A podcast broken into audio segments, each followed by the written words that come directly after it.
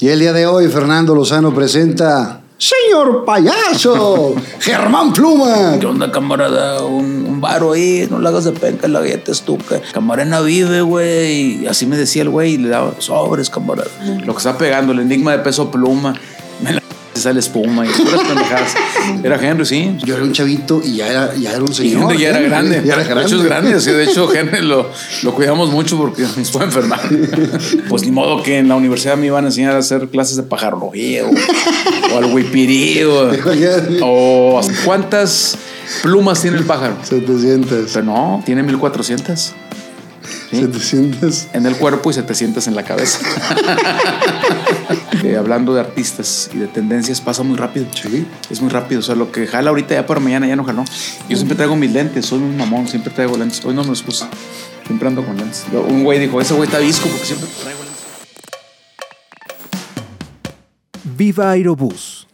La matriarca antojería. Moreno Diesel. Tu solución en autopartes. Chocolate Muebles. Las Malvinas. Gasolín. Presenta.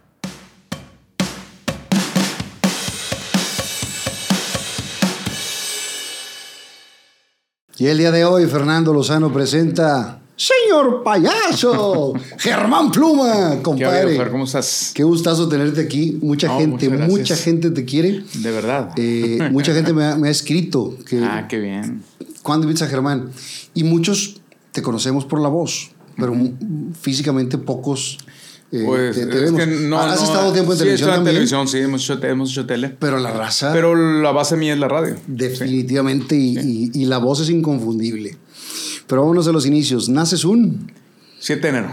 7 de enero aquí en Monterrey. No, Tlaxcala. En Tlaxcala. Tlaxcala, ¿de qué parte? Eh, Tlaxcala, en Tlaxcala es el estado más, O sea, en- más pequeño sí, sí, de la pero- República. ¿En qué parte de Tlaxcala? Ah, en un lugar que se llama Santana. Para el Santana sur, para el norte. Está en el centro de Tlaxcala. Ok. ¿Y cuántos hermanos? Eh, aparte de mí, tres. Tres Dos, carnales. Mi hermano Marín, mi hermano Fausto y mi hermana Yose. Eh, ¿La familia que hacía en Tlaxcala? Pues cuando vivíamos allá, bueno, yo nací nada más allá, mis hermanos ya nacieron aquí. Ok. Lo que pasa es que, bueno, se puede decir que nací allá, pero pues tengo 50 años viviendo Toda aquí. la vida acá. Toda la vida. Pues prácticamente pues soy de aquí, ¿no? Pero nac- nací en Tlaxcala, pues allá, pues mi papá cuando vivía allá se dedicaba a la- al comercio. Ok. Vendía, ten- tenía un puesto en un mercado, un mercado como tipo el Mercado Juárez. Vendía chiles secos. Ok. A Eso se dedicaba mi papá. ¿Y, mi mamá, y tu mamá al hogar? A mi mamá, ama de casa, sí. Ah, ¿Estás hasta qué edad en Tlaxcala? Tres años. Ah, entonces te trajeron súper Sí, no, pues, chavalito. ¿Y por qué se vinieron para acá? Pues el destino, mi papá un día le dieron ganas de ya no estar ahí. De vamos. probar suerte. Y probar suerte. Pues dice mi papá que la tirada de él era irnos al- a Estados Unidos. Pero llegó aquí de... ah, ¿cómo De escala. De escala y le gustó aquí. Pero pues estoy hablando que en esa época pues serían los 70s. Cuando llegamos aquí a Monterrey sería como por los 72, por ahí, 73. Que ¿Tú la eres de qué ciudad, año? la ciudad era- yo soy del 69. Ok. Que la ciudad era muy diferente, era muy... Sí, totalmente. muy pues era como una colonia grande nada más Monterrey muy era no hay tantas broncas Era un pueblo grande. sí O sea, no era pueblo, pero sí un pueblo. sí sí un claro grande. pues era la clásica ciudad de provincia no era, pequeño yo, yo me relativamente. De, de Chavillo, que ir a Villa Santiago era un viaje. güey. no no pues que- sí ir a yo recuerdo que ir a a los Rodríguez Sí, el balneario. era, era ¿me ir a otro estado a otro lado. Y ahorita No, pues te avientas más del centro Escobedo. güey. Sí, sí, sí. Hay raza, por ejemplo, que tengo compañeros que vienen a trabajar a Saltillo. Y dicen, no, pues está muy lejos. ¿no? Haces más a San Roque. Sin bronca. güey, con, Te haces con el más tráfico tiempo de acá. con el tráfico. Eh, de Chavillo, eh, estudias ya aquí en Monterrey. Aquí estudié en Monterrey, sí. ¿En, qué, ¿En cuál estabas? Eh, bueno, estudié primaria, secundaria, preparatoria. Bueno, preparatoria estuve en todas. Me corrían de todas. empezó el desmadre. De todas me corrían de todas las preparatorias porque, pues bueno, ya sabes que estaba uno chaval, chavalillo y no sabía yo qué quería. Entonces, pero yo nunca imaginaba, yo estaba en la clase, en la prepa, estuve en la prepa 1, en la 2, en la 3, en el, en el Álvaro, y todas me corrían por inquieto, por juguetón, porque siempre vivía pues jugando nada más, no ponía atención a la clase. Más estaba yo en la clase y yo decía, pues es que sí me gusta, pero yo no me imagino pues cuando estudias, ¿qué te- ¿para qué estudias? Pues para ser doctor, ingeniero, licenciado, abogado, no sé. ¿Y tú tenías alguna meta? No, no, yo no, sabías quería, para yo, no, dónde. yo no quería hacer nada de eso. O sea, yo, yo decía, yo quiero estar donde, donde haya público, donde haya gente, o sea, pero no sabía qué era lo que quería. Pues pasa el tiempo y me caí a estudiar artes escénicas. Pero vámonos para atrás. Ahí en la primaria eras desmadrosillo. No, fíjate, era muy tímido. En la primaria era muy tímido. Muy, tí- o sea, muy, muy callado. O sea, no, no hablábamos. O sea, era juguetón, pero, Pero- pero, no era así de los que populares, era más bien retraído. eh, de buenas calificaciones. Fíjate que sí, la primaria y secundaria fue muy bueno. De hecho, la- no es por presumir, pero siempre fui bueno para la escuela. Ya me descompuse por flojo. Sí, pero y porque, siempre y fui bueno ya también en la prepa ya empieza Sí, ya a- haces unos desmadre, pero cuando tenía ganas de estudiar, estudiaba y pues no es por nada, pero siempre, en primaria y secundaria, siempre fui de, De los de arriba. De los de arribita. Segundo lugar, 95, 90, promedio. Pero en conducta, abajo, reprobado. Siempre era lo que me era lo que me tronaba. O sea, todo bien, pero lo, es que abajo venía conducta. Sí, ahí sí, y ahí sí, puros tronaba. 5, 4, 0, o sea, puro rojo, rojo. Porque era yo muy, muy juguetón. O sea, siempre me la, paraba, me la pasaba parado y platicando y jugando. y. ¿A, a qué jugabas de chavillo? Pues a lo que jugábamos en ese tiempo. O sea, que no había tablets ni celulares. Nada. Jugábamos a, pues, ¿qué te gusta? Pues que al cinto escondido, al bote con agua, las canicas, a Las las, escondidas, al sí. quemado. Al quemado, es lo que, lo que jugábamos de niño, las, los rifles con fichas. Cuando jugamos en la calle. Porque ahorita ya los chavitos. No, ahorita no se puede, ¿no? no, ahorita. digo, entre la inseguridad y, y que los chavitos están pegados en las, en las tablets, En en las los tablets, celulares. sí. Y aparte, pues la ciudad se ha vuelto muy insegura, pues yo no sé, pues yo creo que por el crecimiento, por muchos factores, ¿no? Que ahorita yo tengo un hijo de 18 años, mi hijo el más pequeño, y pues no lo dejo ir ni a la esquina porque tengo miedo que lo vayan a hacer algo. Sí, está bien. Imagínate una muchachita, o sea, así está ahorita el asunto, digo, pues hay que aprender a vivir con eso. Que, que no debería, ¿verdad? Pues no, eso no está bien, pero bueno. De, de chavillo. ¿qué soñabas con ser de grande? Pues fíjate que de, de- de niño siempre tuve la inquietud de dedicarme a algo de la artisteada. Digo, estuve en artes escénicas. Pero ya después terminando eh, la prepa. No, no, no, no la terminé. No, de hecho, yo entré a los medios. De hecho, yo, fíjate que la vez pasada me invitaron al aniversario de Canal 28. Y yo dije, pues, o sea, realmente yo empecé en el Canal 28. Y de, y de hecho, estaba yo con Tomás Valdés, compañero, y otros compañeros de medios, y, y dijimos, oye, pues muchos comenzamos ahí en el Canal 28. Yo ahí comencé. Eh, mis- hice mis pininos ahí en televisión, en Canal 28, con Betín. Salí yo Ok, cari, cari con Betín. Con Betín. Este, yo me disfrazaba de león. Había un, hacía un personaje que se llamaba Ecoleón. Yo me ponía la botarga y, y hablaba de la ecología, que en, esos, en esas épocas, eran los finales de los 80, apenas empezaba el tema de la ecología. No se conocía mucho qué era el tema de ecología. Y yo hablaba, me daban un guion, pero yo tenía ese tiempo, pues yo creo que de 18 años cuando mucho. Y, y me lo aprendía y a la hora de estar en cámaras, pues se me olvidaba. Todo lo decía al revés. Y me acuerdo que Betín me pegaba en la cabeza y se- me decía, aliviana ese cabrón. ¿Qué, qué pistola era Betín, no? ¿Cómo? ¿Qué pistola era? Ah, no, no, no, Betín, pues era Betín. O sea, yo tengo varios personajes de la radio y de los medios de televisión que digo, ya son irrepetibles, ya no, ya no hay. Y eran personajes que no ocupaban de nada. Sí. Ni de grandes escenografías, ni producciones, ni nada, no, no, nada. Simplemente estamos Era ahorita- talento natural. Estamos en el 2023. Ajá. TV Nuevo León nunca se ha caracterizado por tener el mayor rating. No. Porque es una televisora estatal. Claro, cultural. Pero es hasta la fecha, todos nos acordamos de Betín, todos los que Claro. vimos esa época. Fíjate, te voy a decir una cosa. eh, eh, que eh, el canal 28 en los 80s Estaba- eh, en ese fue, estaba- fue el, ¿Quién el- programa que los, los programas que, que catapultaron al canal 28 en esa época que todavía nos acordamos por el, paso de esos conductores fue Betín, Ujú. Rommel y Gregorio. Gregorio Bernal, Bernal. tenía un programa que se llamaba de 3 a 4. Sí. ¿Te acuerdas? Con uno de los Palma, Lalo La Palma o Con- son Lalo. dos. Era Lalo, ¿no? Era con Lalo. Son hermanos, ¿no? Sí, Dos- Héctor bueno, y Lalo. Héctor, eh, ¿quién era? Héctor o Lalo. Se me, hace los se dos. me hace que era Lalo. No recuerdo, bueno, y salía una muchacha muy bonita, una güeyita así chinita. Esos programas son los que yo de chavallo los ponía. Y el Canal 28 se conocía por ellos. De hecho, el. Canal 28 se conoció por Betín. Llegó un momento que el Canal- el Canal 28, después de que no lo veíamos, lo veíamos porque, ah, ya van a comenzar Betín. Y es que era la... Realmente, si te fijas tú, él fue el precursor de, de todo el, el- Hasta el doble sentido, porque... Sí, porque tenía humor para adultos manejaba, los manejaba el albur y ahí mismo de repente te, te madreaba ahí entre las cámaras. Yo Era muy día- bueno Betín. No, y- era una pistola. Yo un día le dije a mis jefes, que quería ir a concursar con Betín. Porque aparte tenía esa madreada de que agarrabas todos los frits que pudieras. Que se lo cae que y se queda. cae- lo que se cae y se queda. Y fui, digo, para mí y mis papás, voy y concursé en los costales. En los costales, sí.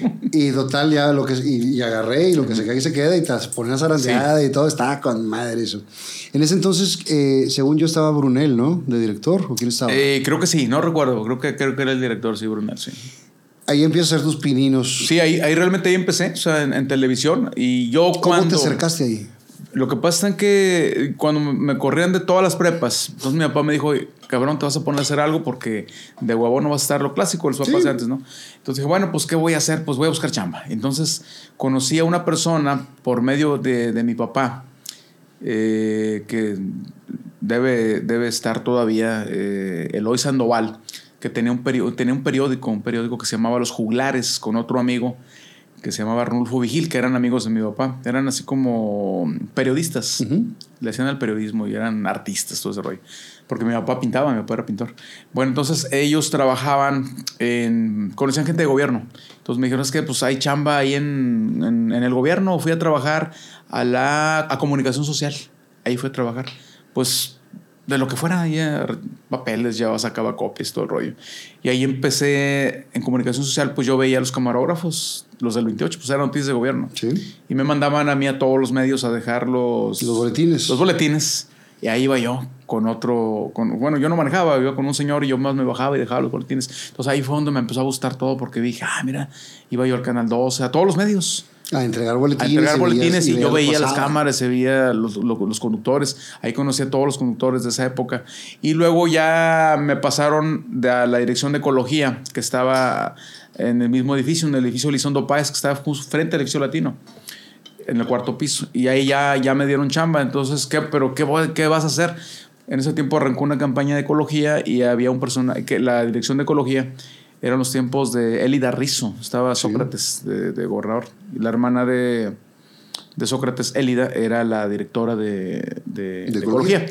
Y crearon un personaje para defender la ecología, que en esos tiempos pues todavía no estábamos muy relacionados estaba con, con el reciclaje y con la cultura de la ecología. Entonces se hizo un personaje que era un león, una botarga, y pues dijeron, pues este cabrón que se la ponga. El que siempre habla mucho. que sí, no, no, y aparte, pues no hace nada, o sea, tenía yo que hacer algo. Entonces me ponía la botarga y, y, pues yo ahí andaba y la madre. Entonces ahí empecé yo, entonces dije, bueno, el- pero el, el león este, este personaje tiene que hacer algo, bueno, pues tiene que ir a los medios, pues hablar de la ecología en nombre de la Secretaría de Ecología, ¿no? De la Dirección de Ecología del Gobierno del Estado. Y fue donde me empezaron a llevar a todo, iba a todos los canales, iba a todos los, ahí me hice amigo todos los payasos. Conocí a Tolocho, a Lázaro, a Globito, a Pipo, a Pilocho, a todos los conocí, a, a, Betín. Porque ibas a hacer. Porque iba a los programas infantiles porque era un leoncito, entonces yo iba a hablar de la ecología. Y en cada programa que iba, pues me equivocaba, pues no, no sabes, o sea, me ponía bien nervioso. Y, y Betín me acuerdo que siempre me, o sea, me pegaba así en la cabeza del león. No, me decía, Ya, "Aliviárese, sí. cabrón, me decía. ¿Y cuánto tiempo te avientas ahí? En, ese, en, esos, en esos pininos duré como, haciendo eso como, no mucho, como año y medio. Y después de ahí que. que- Pues después de ahí ya me salí de ahí y dije, pues esto ya me gustó. Ya sentía, ya sentía que era lo mío, ¿no? O sea, el, el agarrar el micrófono y hablar y todo ese rollo. Pues ya me salí de ahí y dije, no, pues voy a buscar chamba. Y empecé a buscar trabajo en, pues en radio, desde muy joven, desde los 17 años, 18. Pero no había chamba, o sea, no decían que no y que no. ¿Te arrimaste a dónde? A todos, iba a multimedia, relojería, a, a- a multimedios, a, a Televisa, a todos lugares. ¿Quién, quién estaba en ese momento de, de locutores pegando? De locutores pegando, o sea, Adrián Peña. Era la figura de Adrián Peña. O sea, que viene a mi mente Adrián Peña, Ramón Fabián. Eran mis, mis a seguir, o sea, los que yo admiraba. Julio Montes, o sea, todos ellos eran los que estaban de moda, pero la Ahí todavía figura- estaba Martín, Martín Fabián todavía. Martín estaba. Fabián ya no ya estaba en ese tiempo, ya se había ido para, para México y, y luego creo que para Guadalajara. Pues, a Guadalajara primero se fue primero y luego ya se fue para México. Empieza- empiezas a ver todo esto, empiezas a buscar chamba y no se abren las puertas. No, pues era difícil, o sea, era difícil. Yo empecé a pedir chamba en, en medios, en radio, a los 18 años y entré hasta los 26. Ok, ¿y en ese inter qué pasaba? Pues tenía que vivir, tenía la mala costumbre de todos de comer, De entonces tenía que yo chambear. Y hacía pues muchas chambas, desde vendedor casa por casa y así. ¿Cuál fue tu primer trabajo? Mi primer trabajo, pues a los nueve años con mi papá, tenía una tienda y a jalar con él. Me paraba en la mañana, cabrón, una tienda de abarrotes. A jalar. Y a jalar, la, la- tenía una abarrotes frutería, a pelar cebollas y la chingada. Era lo que hacía. Y luego ya más, de más grande esto con, con oncología y después de ahí eh, le tratabas de entrar a los medios, no se daba. ¿Y, y a qué te dedicabas? Pues ah, ah, era vendedor casa por casa, los que llegan así. Cobijas, señora, cobijas. Y de eh, baterías, productos. planchas. Sí, y era muy bueno. La verdad, pues ya traía el don del, De del- estar hablando. Del pico. Entonces a mí me decía el, el dueño de, la, del- de los muebles, de lo que vendía. O sea, el enganche es para ti. Es que si sacas enganche, Ya chingaste. fregaste. Si no, ya te chingaste. Entonces, pues lo que hacía era tirar rollo pues, para sacar enganches. Y me iba muy bien, bendito Dios. Ya, sí, era buen vendedor, ¿no? O sea, pues lo mío era la labia, ¿no? Tirar, tirar rollo. ¿Sigues trabajando ahí como cuánto tiempo? Pues mucho tiempo duré en esos en ese tipo de trabajos, como, no, pues mucho tiempo, como ocho años. Pero lo combinaba, como yo seguía con el afán de la locución, eh, yo trabajaba en discos, que ahora, ahora les llaman antros, antes eran discos, Ajá. ahora es la disco. Discoteca. Discoteca, sí. Había una muy famosa que se llamaba Circus Disco, que fue muy famosa en los 80s, 90s. Y ahí empecé a trabajar de, de animador. De animador y pues fíjate que... ¿Qué, qué música tocaban? Grupera. Grupera. ¿Dónde estaba el circus? Estaba en Madero, en, en Guadalupe, perdón, en Guadalupe, en el mero centro de Guadalupe, sobre Juárez, ahí es, antes del Palacio Federal. Ya. Ahí estaba. Y luego había por todos lados. Empezaron a ponerse por todos lados. Circus Disco. Era como una carpas. Ya. Era como un circo. ¿De quién eran? Híjole, fíjate que el, el dueño nunca lo conocimos, pero el, el cuate, el, el que se presentaba como dueño, más lo conocemos como Toño, era un chilango. Y Armando Sánchez, que era el gerente de todas las discos que se ponían hasta el queso. O sea, ahí yo vi grupos que ahorita son muy, muy famosos, ahí, se, ahí los vi yo desde Empezando. la nada. Cardenales, ahí los Cardenales ahí iban, les iba muy bien, la tropa colombiana, este, Liberación, ahí, ahí tocaban. O sea, Hay, hay una historia bien chida con, con Don Chayo y mi jefe, porque Don Chayo tocaba en cantinas y demás. Y un día a mi papá le dicen que, que hay una cantina donde tocan unos güeyes que están muy bien. Pasa y mi papá le dice, ¿usted es el del grupo? Y dice Don, don Chayo. Sí, don Raúl. ¿Cómo se llama el grupo? Cadernales. y le dice mi papá, Cardenales, pendejo. y la contó Don Chayo en una, La contó. en una historia, pero siempre, siempre la, la ¿Se acuerda de eso, Don Chayo? Porque él le ponía, el camión decía Cadernales. Cadernales. Decía, no existe la palabra cadernal. No, es cardenal. car- el- el- es el Y mi pájaro, pap- ¿no? Y mi papá era eh, un güey que le gustaba que se hablara bien. Pero entonces, ¿cómo se le llama a los de la iglesia? cardenales. ¿Es un cardenal? Es un cardenal, claro. Es igual que el Igual ave. el pajarito. Ah, órale. pero eh, La palabra como tal, cadernal, no, No existe. existe. Pero Don Chayo decía cadernales. los cadernales. Órale. Y, y la contó y debe estar en, en YouTube en una de las, de las historias. Mi papá la contaba y luego me la ha contado Don Chayo cada vez que me la encontraba, siempre me platicaba esa. Cardenales estos, estaba ahí, estaba grupos. Pues empezaban muchos grupos en, ese, en esa época, grupos que apenas. Bueno, Liberación ahí tocaba, pero Liberación pues ya traía la historia. Ya traía historia, De muy atrás, ¿no? Con Virgilio. con ¿no? don Desde Virgilio. Que era. Tocaban tipo banda, ¿no? Así como con muchos metales y así, Liberación. Sí, te- Pues creo que en ese grupo estuvo Lázaro Salazar, no creo, no sé. Compadres, ellos compadres, pero no- no tocaron estuvo juntos, ahí. no tocaron pero juntos. Son de esa época, ¿no? Son de la misma más época atrás. porque estaba el tren con Lázaro y estaba ya con Liberación. Ah, tiene razón, es verdad. Sí, el tren Eh, estaba Lázaro y Liberación con su onda, ¿no? De Porque. Liberación empezó en el 75 Ujú. y, y antes de eso había estado con la banda Macho. La banda macho, sí. Con la banda Ándale, macho. es- me estoy confundiendo con la banda Con, macho. con la banda Macho, Sí. que la noche que Chicago La murió conocí, y todo esto, ajá. que, que bueno, es una pistola también, don Virgilio. Sí, claro. Durar tanto tiempo, tú sabes que en el ambiente ves a artistas que pasan Es lo, que, es lo que pasa ahorita, le digo yo a la, a la raza, a los nuevos artistas, eh, cantantes que logren en su momento, porque eh, la gran mayoría, te puedo decir que de cada 10 grupos o cada 10 artistas que tenemos actualmente ahorita en medios, los que nosotros manejamos, que vemos, de cada 10 te puedo decir que 11 no van a durar. Así nomás. Sí, está o sea, son nada más, son de momentos. Y ahorita las redes sociales, que son muy buenas, también es arma de doble filo. Yo me he dado cuenta que todo lo que pasa en redes sociales, eh, hablando de artistas y de tendencias, pasa muy rápido. Sí. Es muy rápido. O sea, lo que jala ahorita ya para mañana ya no jaló. Y si no te pones al tiro, no ya viene lejos. otro. Hace un mes estábamos hablando de peso pluma bien cañón y ahorita ha bajado ese. Bueno, eh, pues eh, así como le ha pasado a este cuate que todavía hoy trae lo suyo, pues le ha pasado a muchos. Sí. Y- pero pues digo, yo no los culpo, tienen que lograr y lo, lo que. Lo, lo que sí es cierto es que ahora con un éxito, un, un boom, pueden asegurar económicamente su Eso sí, carrera. eso sí. Que antes no se podía. antes no, porque pues, era, muy, era muy lento, ¿no? Ahorita es, es, es, es muy rápido. Pero Antes- la idea pues es... es- Antes tenían que tener dos, tres, cuatro, cinco éxitos para poder que, que los programaran en un baile o, o llevarlos a otro Ahorita lado. con uno. Ahorita con uno te revientan y lo demás cantan puro cover. ya hay mucho grupo que así le, así le hace y bueno, es que bueno, ¿no? Pues lograr. Hoy cada quien lo, lo saca. Y es bueno, es bueno. O sea, hablando del lado económico por el lado dinero, está con madre. Porque pues estás asegurando tu lana y eso es muy válido. Finalmente, pues es un negocio, ¿no? Definitivamente. Pues hay que lograrlo. Y, y hay muchos muy talentosos que creo que si algunos iban a quedar. Claro. Digo, yo creo que, por ejemplo, Karim León canta muy, muy chingón y, y creo que va a trascender y va a seguir mucho tiempo. Yo creo que la gente, pues es la que decide. Fíjate, yo siempre le pongo el, el ejemplo a la raza de, de que la cosa no es llegar, sino mantenerse.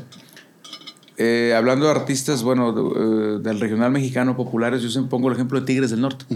Tigres del Norte es un grupo que pues todo el mundo lo conocemos. Empezó ya, no sé la fecha, exacta, pero debe haber sido a principios de los 70, ¿verdad? Sí. Y fíjate, todavía siguen. De hecho, ahorita vienen a dos fechas aquí al lugar grande.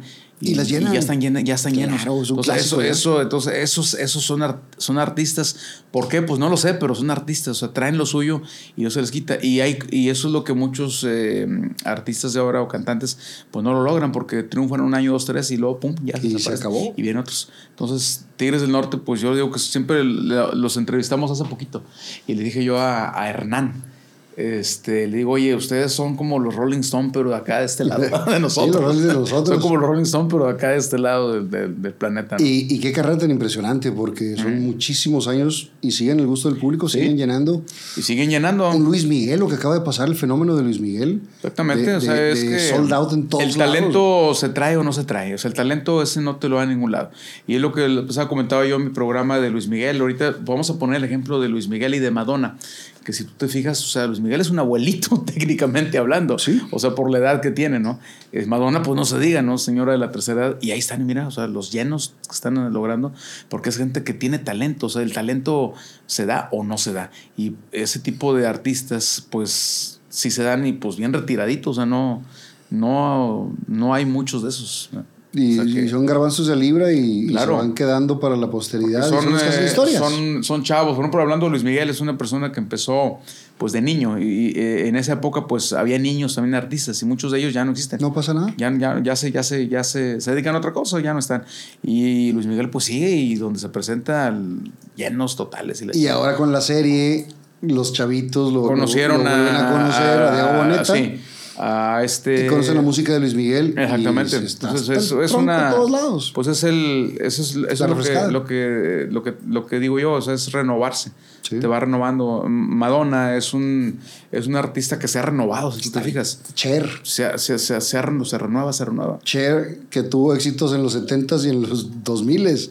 Y si dices, ala, o sea, son demasiados. Que es gente ya, pues hab- hablando de edad, es gente muy grande. Muy grande. De edad, pero sin embargo se, te, te renuevas y el- pues ahí viene el dicho de renovarse o morir ¿verdad? y no quedarte Eh, atrás. Cuando estabas en esta, en este disco, por supuesto que también es un colmillote el que vas agarrando de estar con el micrófono. Sí, pues es que vas agarrando experiencia. En esa ocasión eh, yo fui a hacer la prueba porque pues yo quería, o sea, era mi- a mí se me hacía un sueño quedarme de animador en una disco porque en ese tiempo yo iba a discos pues como público y yo veía, oía a los animadores y yo no, o sea, para mí era como magia, ¿no? Oír la cabina, las cabinas de radio, pues, de, de discos, pues las conocemos muy bonitas con luces y muy bonitas, ¿no? Entonces yo quería estar ahí, ¿no? Y me hicieron la prueba y esa ocasión me hicieron la prueba con otros, con otro- éramos cuatro. Y uno de ellos era, ya tenía experiencia en radio, yo alcancé a oír. Y en ese tiempo yo tenía 18 años y los chavos ya eran de 25, o sea, ya eran más grandes que yo. Ya traía más Me colmillito. hicieron la prueba, a ver, pasen, hagan la prueba. Y, Ay, cabrón. Ya empecé a hablar y la madre. Y luego dijo, a ver, espera un tantito, la, clásica, ahorita les avisamos. Y yo este, iba con un amigo, Candelario, mi amigo toda la vida. Y yo le dije, ¿sabes qué, güey? No, no, pues, estos güey me van a chingar. Pues, que, o sea, más espero. No, ya me voy a chingar. No, espérate, güey. Y ya sale el, el, el que nos iba a dar la chamba, eh, Armando Sánchez, que era el gerente de la disco de Circus Disco, y, me dice, este, no, pues ya, ya decidimos. Y yo, pues, no, pues gracias. Y no, tú te quedas, a la chinga, no lo podía creer. me quedé. Me dijo, todavía te falta, güey, pero nos gusta tu voz, tienes, tienes bonita voz. Por la voz me quedé. Entonces, en esos tiempos, pues la, la voz como que sí importaba. Ahorita ya la voz no importa mucho. Este, porque los, los conductores de radio, al menos yo, yo me considero ser animador de medios, o sea, no locutor, porque pues hacemos payasadas y jugamos y bueno, yo así hago mis programas. Pero sí traes una, una técnica de, de, de, otra época en el sentido de que modulas tu voz. ¿sí? Bueno, lo, vas a, se va aprendiendo con el tiempo. Digo, pues tú te dedicas también a lo mismo. Pero también escuchamos, escuchamos, a, escuchamos eh, a, otros estilos más nuevos y ya la voz no importa. No, no, no, no, no. Pues la, ahorita la voz realmente no importa. O sea, eh, lo que importa ahorita para la gente que quiere, que busca entretenimiento es justamente eso, que le des entretenimiento. Y los medios, en todas las plataformas, radio, eh, esto de, este tipo de programas, televisión, la gente busca diversión. O sea, ha cambiado y, y el público se ha vuelto muy exigente, o sea, la competencia está muy fuerte. Claro. Ya no es como eh, antes de que el locutor de antes pues, anunciaba voz bonita, vamos a presentar todos los temas especiales a través de esto, la hora eh, con Luis Miguel. O sea, eso ya ahorita no funciona mucho. La gente quiere que la diviertas, entonces, y, pues eso lo vas agarrando con el tiempo. Yo, yo lo, que, lo que siempre he pensado de, de la radio, cómo se ha transformado hasta este momento las plataformas, llámese Spotify, Apple Music, todo esto, tú puedes escuchar el artista que tú quieras a la hora que tú quieras. Y antes esperábamos a que la programaran para grabar en el cassette. Ustedes, los pinches locutores, se montaban y no nos dejaban grabar la canción. Y nos pasaba eso, el chavito, yo este, oía la canción cuando yo estaba chavo pues tú te acuerdas de una sesión que se llamaba Stereo Rock. Sí. Que era donde veíamos pues todos los artistas que, que en ese tiempo jalaban, que Madonna, que Michael Jackson y que un chingo de artistas. Y yo esperaba la canción que a mí me gustaba y el pinche locutor hablaba, hijo de tu pinche. Sí, la pisaba y la pisaba. Y, la pisaba de y, este, y ya no me dejaba oírla o grabarla con el, la Con el cassette y que le, buscaba, buscabas, Sí, y el pinche locutor pisaba la canción. Pero fíjate que eran otros tiempos, o sea, yo creo que lo que... Pero se ha transformado a claro. que ahorita, si yo quiero escuchar música, la escucho. No, no, pues ahora ya es Pero a mí me interesa divertirme. Entonces la, la, radio hablada creo que cada vez va a ser mucho más. Fíjate que el, el, hace tiempo cuando se vino el, este, el auge de, las, de, los, de las redes sociales, este, hubo ahí como que una controversia acerca de los medios tradicionales, que es radio, televisión. Yo pienso que si los que nos dedicamos a esto, a los medios masivos, le seguimos echando ganas, esto va a seguir. Siempre, va no, definitivamente. Porque el medio masivo, pues su nombre lo dice, es masivo, va a las masas. Entonces tiene uno que buscar la manera de, de, de, de ir con, con, la, con, la, con la corriente. Y claro que los medios. Fusiones y claro que ahora nos apoyamos. para nosotros, eh, las redes sociales, en el caso mío, pues son herramientas que son muy importantes. Pues eh, que el YouTube, que el Instagram, todas las redes, todo el TikTok, todo lo que anda jalando. Y lo usamos, sí lo uso, pero yo pienso que lo, para mí lo primordial es, está aquí. Sí. En, en, en, el contenido. el contenido, o sea, y ese lo tienes aquí. Y yo le digo a las nuevas generaciones de, de conductores de radio y televisión que, que la mejor computadora la tenemos aquí. O sea, y, yo he visto, bueno, no critico, ah, nomás, yo más comento. Eh, hay conductores eh, que conozco que se, se, entretienen mucho, se abocan mucho a la, a la computadora. En, el en, los programas. Entonces, si tú te abocas mucho a esto, pues descuidas esto. Y, el día que no tengas internet, no vas a saber qué ya hacer. Te chingaste, sí. O sea, pues entonces yo les digo a, mucha raza, pues no nacimos con eso. O sea, la mejor computadora está aquí. Te voy a poner un ejemplo. Yo tengo una, una sección que se llama clases de pajarología en, en, la, en la radio. Moreno Diesel, líderes en la comercialización de refacciones para diésel y gasolina. Con más de 20 años de experiencia que nos respaldan, además contamos con el apoyo de las mejores marcas nacionales e internacionales. Contamos con 35 sucursales en las principales ciudades de todo México para estar cerca de tus necesidades y de esta manera ofrecerte un excelente servicio, así como los mejores precios del mercado. Nos gusta tener relaciones a largo plazo con todos nuestros clientes y mantener una relación profesional y cercana, siempre enfocados en la atención y rapidez.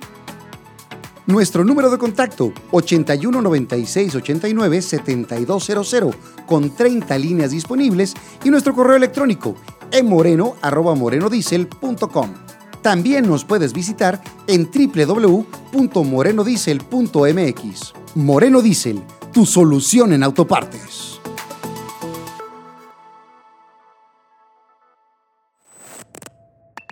Yo tengo una, una sección que se llama clases de pajarología en, en, la, en, en, la, radio. Y cuando yo comencé con esto, los pájaros, yo me di cuenta que en internet vienen tres pájaros, nada más. Búscalos, dice, ¿cuál es el pájaro que se orina sobre las señoras de la Alameda? El pájaro que quema Marías. ¿Cuál es el pájaro? Que son tres nada más. Y la del maíz. El, el pájaro, exactamente, y ya se chingó. Y yo dije, ah, chinga, ¿por qué no más tres? No, no, no, eso no está bien. Y ahorita llevo yo inventados como, como casi mil. ¿Por qué como 700. Como 700. ¿Cuál es el pájaro? Ahí te va. ¿Cuál es el pájaro? ¿Cuántas, cuántas plumas tiene el pájaro? 700. Pero no, bueno, las últimas investigaciones han arrojado que tiene, tiene más. Sí. ¿Sí? ¿Cuántas? Tiene 1400. 700. En el cuerpo y 700 en la cabeza. y así voy inventando pájaros todos los días, o sea, porque eso es lo que, lo que creo que la gente quiere, o sea, quiere, quiere, la gente quiere divertirse. O sea, es así la hemos, bueno, al menos yo he acostumbrado a mi público así. ¿Tienes, ahorita, por ejemplo, tienes dos horarios, uno que es a la hora... De 12 a 2 de, la tarde. y, de 6 a 8. 6 a 8 de la tarde. El de 6 a 8 es raza que va saliendo del trabajo, que va hacia su casa, que viene hasta la madre de estar... Casi eh, toda la gente la que me oye, la gente que sale del trabajo, y tú sabes que ahorita trasladarse de las 6 de la tarde que sales a tu casa son dos horas mínimo, y son las dos horas que me van escuchando. Exacto. y, y entonces lo que quieres es divertirte. Es divertirte, relajarte. Y la gente pues lo ha aceptado y le, y le gusta, o sea... Yo, eh, yo, siempre he dicho que los albures son para que no los entiendan ni los niños ni los borrachos.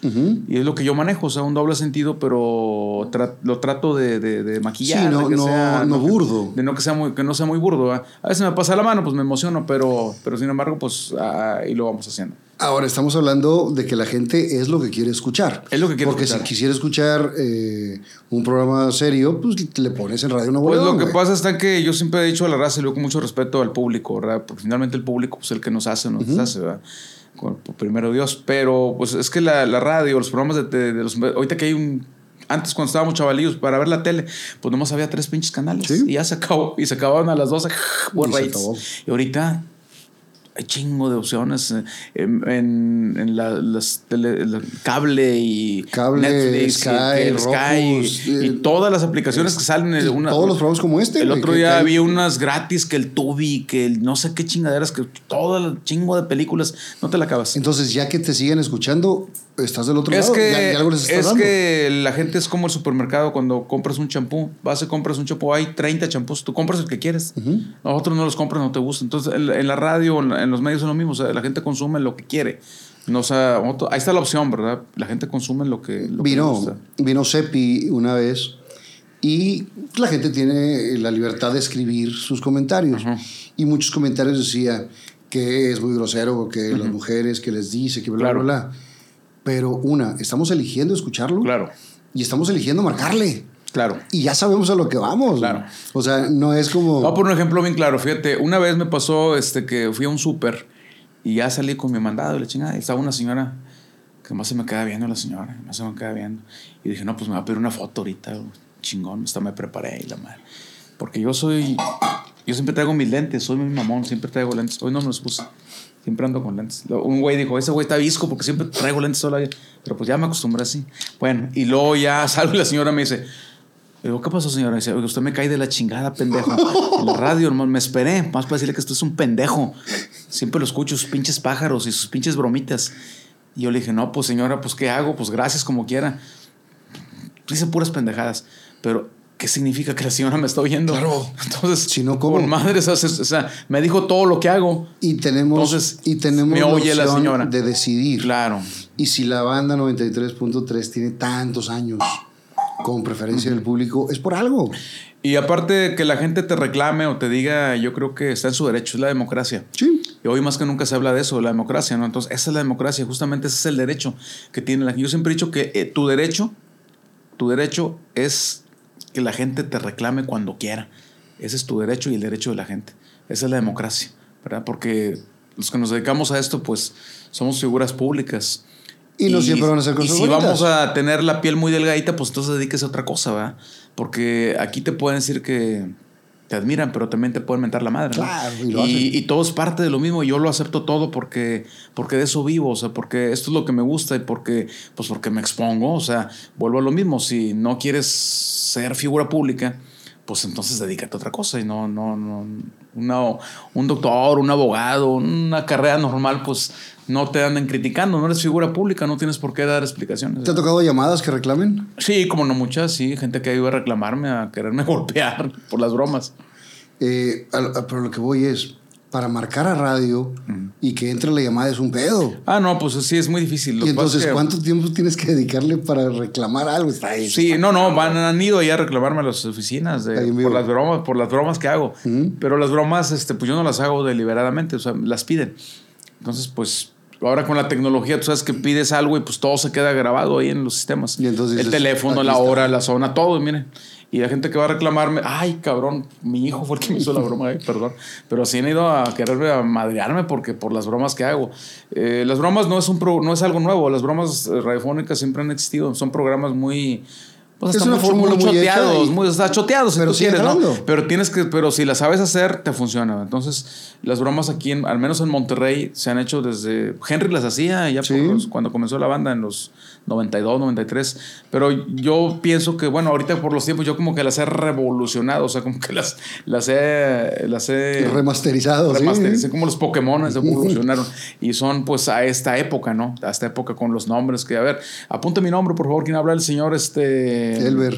Eh, el señor este mm, Tomás eh, Tomás Lover y mi apellido es Gudón y la chinga la gente la chinga tu madre o sea eh, porque así as- así es el producto que, que, que damos no el, el italiano este un italiano se vino Sobretti la madre y, y todo eso la gente pues de alguna manera le, le hace gracia no pero pues también es cambiar, es tratar de hacer algo diferente todos los días. Digo, a veces sale, a veces Y no sale. todo con la intención de divertir al público, que es la, la base. Que es la base del medio de nosotros. Yo siempre digo al aire, nosotros, bueno, al menos el equipo de nosotros, nosotros no, no nos consideramos con, eh, locutores, nosotros somos entretenedores de medios, que se haga muy mamón. Pero sí. Porque tratamos de entretener a la gente, o sea, de, de, de entretenerla justamente, o sea, de, de- de darle ese producto, ¿no? Pero también estamos hablando que el cuadro que tiene eh, la, la banda está muy cañón. Son locutores de oficio de muchos años. Claro, sí, sí, la verdad es que lo decimos al aire y no es por presumir, pero pues sí, yo creo que cualquier medio quisiera tener la alineación que tenemos. Imagínate, tenemos a Cepi, tenemos a Henry, Tomás Valdés, o sea, está Ramiro Galicia, que es un cabrón muy talentoso. Está el apoyo Marcos Pain, que es de los chavos nuevos, pero también es muy talentoso. Eh, Casan Contreras, que pues es buena gente. Y, Saludos a mi compadre. este, y, y no supo que venía contigo, si no se me hubiera pegado. Oye, güey. Este, y pues bueno, pero todo lo hacemos en, en, en, en pro de, De- de divertir. de divertir a la gente. Y bueno, pues, aparte, pues es, nues- es nuestra chamba y la hacemos con mucho gusto. Regresamos, empieza a agarrar callo eh, en el Circus Disco, te quedas ahí un rato y sigue el gusanito de querer estar. Sí, de estar en los medios, o sea, yo luego ya salí del Circus Disco y ya me puse a trabajar en muchos discos, en muchas trabajé en el centro. Eh, había uno que se, vea- o sea, se llamaba el Texas Disco, que estaba en el centro, que era de Don Moy, que era muy, fam- muy famoso señor porque tenía muchos discos. Eh, se llamaba el Texas Disco, luego había otra que se llamaba SAS Disco en el centro. Eran mucha gente que nos estás viendo ahorita se ha de acordar de ellas, pero ya no existen. Y luego trabajé en una que se llama El Fuerte Disco, que tuvo una muy buena época, se llama Luis Cortines, Sí, sí, moderna, sí. El Fuerte Disco, de Leo Ayala, que me dio la oportunidad de trabajar cuando pues realmente eh, este, necesitaba mucho la chamba. No tenía ni para el camión, fui a pedirle chamba a Leonardo Ayala eh, y me dio chamba cuando más la necesitaba, Leonardo Ayala. Era el dueño del, fuer- del fuerte disco. Eran discos muy famosos en ese tiempo. Es que en ese tiempo las discos eran como, o sea, no sé, la gente se enamoraba de los lugares, eran muy, muy, se hacían muy famosas. Y ahí en esa, en esa, en esa disco, fuerte disco, ahí también empezaron muchos grupos, ahí empezó Pesado, El Poder del Norte, muchos grupos que hasta ahorita están ahí, ahí Y discos que hicieron época, estaba El Mundo, estaba... El mundo disco más, más, eso es más acá, el mundo disco, este, el, El estudio. el estudio. Bueno, el estudio todavía existe, ¿verdad? Sí. Eh, esas eran las de antes, es decir, eran discos, ahora son antros, ¿no? Sí, son ya, ya son la otros conceptos ahora para la chava, pero pues a nosotros nos tocó toda la onda de las discos. En San Pedro también trabajé en una, otra, una que otra disco fresa, pero... ¿También animando? Me dijeron, no, chirigüillos no. Me sacaron No, ahí trabajé. Pues es que era lo que me gustaba. O sea, donde había chance yo iba y trabajaba. Pero seguía yo, sin embargo, cuando dije, yo tengo que estar en, estar en medios, estar en medios. O sea, no se me quitaba la, la, el gusanito de los medios. Ahorita me acordé de una historia. Yo tendría como unos 12, 13 años. Y había uno, el patinadero aquí de Revolución, que se llamaba Skyland. El Skyland, sí que el DJ y animador era Henry, güey. Era Henry, sí, sí, sí, en Skyland. Y yo era un chavito y ya era, ya era un señor. Henry ya era grande. Ya era grande. De hecho, es grande. Sí, de hecho, Henry lo, lo, cuidamos mucho porque nos puede enfermar. Henry ya es grande. Henry. Estuve en la primera transmisión con González Camarena. Saludos a mi compadre Henry Barra. Sí, Henry. Total, me acaban de poner frenos. Ajá. Y entonces, y el güey dice, y saludos para Draculín. y me tiró madreada y ahí vengo yo corriendo. Te tiró carro. Freno y me voy de hocico contra la barbita. Estaba el redondel. Sí, me acuerdo del Skyline. Y estaba, vez en la esquina, y estaba en la esquina el, sí. el DJ. Ajá. Pues me tropiezo, me voy de hocico y se me pega el labio de abajo con los frenos de arriba. Y yo, y pinche Henry me hace, ¿qué? Me, lo arrancó. ¿Qué dices, cabrón? Saludos a mi buen Henry. Que lo, quiero, era, quiero mucho. Era animador el del Skyland. Sí, pues estoy hablando del 87, güey. No, o sea, es un chingo de años. Vamos a que ver la edad que tiene Henry. Yo en ese tiempo todavía no estaba ni en, no estaba ni en Maze ni nada. y, él, ya estaba animando. Sí. Sigues con el gusanito de, entrar a los medios. ¿Cómo, ¿Cómo das el paso? Pues eh, tocando puertas, iba a todos lados y todos lados me corrían. No, no, o sea, no hay chamba, no hay chamba. Y a mí lo que me agüitaba era que cada que iba, veía gente diferente. Decía, pues, ¿cómo chingo no hay trabajo si cada que vengo, cabrón? no, no hay chamba, no hay chamba, no hay chamba. Y así me iba a, a Radio Alegría, a Multimedios, a todos los grupos de radio, Radio Centro, a Televisa, a todos lugares iba a tocar puertas. Este, eh, fui a pedir chamba a Olganelli, me acuerdo. Eh, ¿A quién más? A un, a un Rogelio García, que lo vas a conocer. Bueno, ya, ya falleció este a, a, todos, a todos, a todos. yo me metí hasta, la, cocina. Me tocó la última etapa de, de Roger. Eh, cuando cuando acabamos en, en, Yo estaba en Génesis. En Génesis, Y él estaba en. ¿Cuál era la.? Eh, bueno, de, de, Rogelio, de don Rogelio García. ¿O quién estaba? No, Rogelio estuvo en multimedios eh, muchos años. Ah, don Roger. Y don Roger, don Rogelio García. Sí. Y la última etapa estuvo con nosotros en Radio Centro. Era el programador de la invasora. ¿Y quién te abre la puerta finalmente? Finalmente el que me da oportunidades en Radio Centro, me abre la puerta el señor Héctor Cantú, que era el programador en ese tiempo de la banda, de la 93.3. Él me dio la oportunidad. Pero el que me ayudó mucho, el que, bueno, realmente el que, me, el que me metió al radio es un buen amigo que se llama César Gallegos, que es el de Relaciones Públicas de, del Corral. Okay él fue mi amigo de, de, toda la vida, ¿no? Bueno, desde que hablaba yo en el fuerte, ahí lo conocí. Me dijo, oye, güey, yo soy... Él trabajaba en ventas en Radio Centro. Hay una oportunidad, vente de en chinga. Yo ya habían pasado años de tocar puertas. empecé a los 17 años a pedir, chance en medios y entré hasta los 26 a, la radio. Fueron varios años. No, pues fui, la madre. Pues yo dije, no, pues una más que me digan que no. ¿Te hicieron casting? ¿Qué chingos tiene que vaya yo y que me digan que no? Ya estaba acostumbrado a que me dijeran que no. Eh, pues yo, ah, antes eh, se acostumbraba a llevar un cassette. Como tu demo. Como un demo, sí, era un cassette. Yo lo llevaba el cassette con el programador.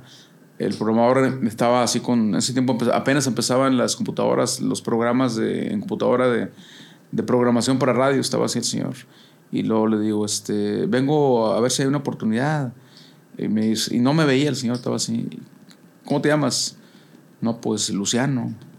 Luciano ¿Y qué? No, pues aquí tengo mi demo para que lo escuche. No, no demo, no. dije, no, no, pues gracias, señor. No, güey, o sea, demo no, que te voy a pasar a la cabina para oírte. Ya, la chingada. No, pues dije, no, no, este, este pedo está que no, espérame, o sea, como que sí me dio miedo. Vete a la cabina, te quiero oír. Ah, su madre, pues me metió a una cabina, la XCH. Eh, y ya fui y ya empecé a hablar ahí, muy poquito. La hora, la temperatura, pues, así como comienzan todos, ¿no? Y luego ya después de la hora va su asistente Ricardo Escobedo y me dice, te habla el señor que ya vayas. Y ya fui, ya me salí. Y estaba así, el señor seguía haciendo la programación. Y yo estaba así bien, bien nervioso, ¿no? Este señor no me dice ni madre. Y luego me dice, ya te oí. Y luego le digo, no, no le contesté nada. Mm, me hace así. Y yo le digo, no, pues muchas gracias, señor. Ya me iba. ¿De dónde vas, cabrón? Digo, no, pues ya me voy. no, te vas a quedar. Ah, no lo podía creer. Él fue el que me lo proporcionó. Y me dijo, te falta un chingo todavía, pero algo tienes, quédate. Y me quedé. ¿Quién estaba en ese momento? De ese momento la banda apenas comenzaba, la banda tenía un año, la, la banda 93.3 tenía un año, a- no tenía dos años, digo por dos años. Pues en ese tiempo estaba Henry, ya estaba Henry, y luego al poquitito tiempo llegó Ramón Fabián, y luego llegó Julio Montes, luego llegó un cuate que se llama Jorge Duarte, que muy buen amigo también, ahorita en Saltillo, le va muy bien allá. Y yo empecé en AM, en la XH. Y por el lado de. Y había locutores pues, ya muy fuertes. En ese tiempo Tomás empezaba a despuntar muy fuerte en la sabrosita. Jorge Luis Ramírez empezaba a despuntar también en la caliente. Y en multimedios, en. ¿Qué programa? Gruperísimo, ¿no? Gruperísimo. Algo así, programas que estaban. eh, Eran los locutores que estaban muy, muy, muy fuertes en ese tiempo, Ca- cuando cada- yo comencé. Cada vez que veo a, a Tommy se lo digo, A Tomás. huracán. Porque mi papá le dio un, un infarto en el 89. Ujú. Y en ese entonces, eh, en el 90, tenemos que ir al doctor cada semana, bla, bla, bla. Y entonces me decía que yo lo llevara. Yo tenía 15 años, pero ya manejaba. Ujú. Y siempre ponía eh, la estación. Me decía, ese muchacho es bueno, ese cabrón. De, Ese tu papá. de- le decía de Tomás. De Tomás. y siempre se la cuento porque la neta, pues también es una pistola también dentro de... Sí, fíjate, es bueno, hablando de, de- de Tomás, fíjate que sí, o sea, Tomás realmente cambió la radio en su momento. Eh, él yo considero que él fue el, el que comenzó Tomás con el concepto del entretenimiento, porque antes de Tomás los locutores pues nada más anunciaban canciones, saludos, y Tomás es el que comenzó a hacer un, un show aquí en Monterrey. Empezó con el Ponte Vivo y que las mañanitas colombianas. Y, ojalá Estas son las mañanitas. Estas son las mañanitas. Entonces, Tomás, este, yo en ese tiempo, cuando yo comenzaba, yo no estaba ni en radio todavía y Tomás ya estaba muy fuerte en la sabrosita. Y yo decía, ese cabrón, ¿cómo le hace para entretener a la gente? O sea, ¿cómo le hace ese güey? O sea, ¿cómo, cómo- cómo le hace? Y yo decía, esto está de la chingada. O sea, ¿cómo voy a entretener a la gente en radio? O para hacerle que no le cambien, que me estén escuchando. Y pues es, es que eso lo trae uno. Y bueno, hablando de Tomás, pues lo que siempre le he admirado y le admiré en su momento. O sea, que él, él como que él, él fue el que, Que crea- hizo, es- hizo que ese hizo un concepto. estilo. Un estilo, el concepto de, de, de, entretener a la gente para que no le cambiara. ¿Verdad? O sea, de, de decir, ah, voy a este cabrón porque es, pues me entretiene. Y Tomás pues tenía esa facilidad, ¿no? O sea, de- se le daba eso de, de entretener a la gente. ¿A ti quién te Tomás. gustaba escuchar o qué te gustaba escuchar?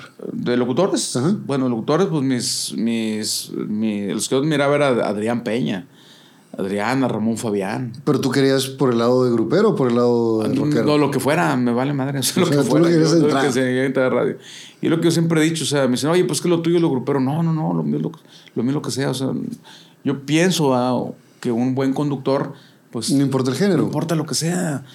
No importa. Un ejemplo de ellos, Toño Esquinca, o sea, que es, que es del grupo de nosotros, de Radio Centro. Eh, es otra persona que yo admiro mucho porque, porque es un conductor que le vale madre. O sea, te anuncia una canción de Parchís, te anuncia una de Eagles, te anuncia una de Katy Perry, o sea, le vale madre, o sea, todo. Sí, todo. Te pone una de Juan Gabriel, una del mariachi de Cocula, o sea, es que el conductor debe ser versátil, o sea, no tienes por qué, no, pues soy grupero, soy rockero, no, yo- bueno, yo pienso que, que así no es, ¿verdad? Es Y, la neta es que por eso mismo hacen un estilo y trascienden porque son diferentes a los demás. ¿Y cuántos no has visto también llegar que no tienen nada extra y pues así como llegan también se van? Pues sí, pues volvemos a lo del principio, o sea, lo importante no es llegar, sino mantenerse. Yo en mis programas trato de ser versátil. Yo tengo, bueno, en mi programa, en un programa te puedo poner música de Peso Pluma, luego te pongo una de Juan Gabriel, luego hago una sección que se llama El Ruco de la Música Disco. Sí, de lo que es, es música disco de la, de la, de la, De buena, de los sí. setentas, ¿no? Y ahí hago un personaje de, de, de un viejito que habla, que es un, que es un, es un homenaje a, a un locutor que tenía ese estilo. ¿Cómo se llama el señor? Don Mario, Mario Vargas. Es el, él es el original. Él sí no me acuerdo. Es el original, es, es la voz. ¿Tú te acuerdas del programa de Fiebre el sábado con Fito Girón? Una voz que se oía atrás que decía Fito Girón, hay fiebre en la pista, chamacas la pista. chamacas. Ya, ya. Vamos a continuar Era con los temas especiales. Aquí está Fito Girón, adelante Fito. Es, es una parodia y un homenaje que le hago a ese señor que es- yo siempre lo admiré desde niño. Y mucha gente, al oír esa voz, inmediatamente ubican que es la música disco. Claro. Esa voz es la que identifica la música disco. Y yo por eso le puse el ruco de la música disco.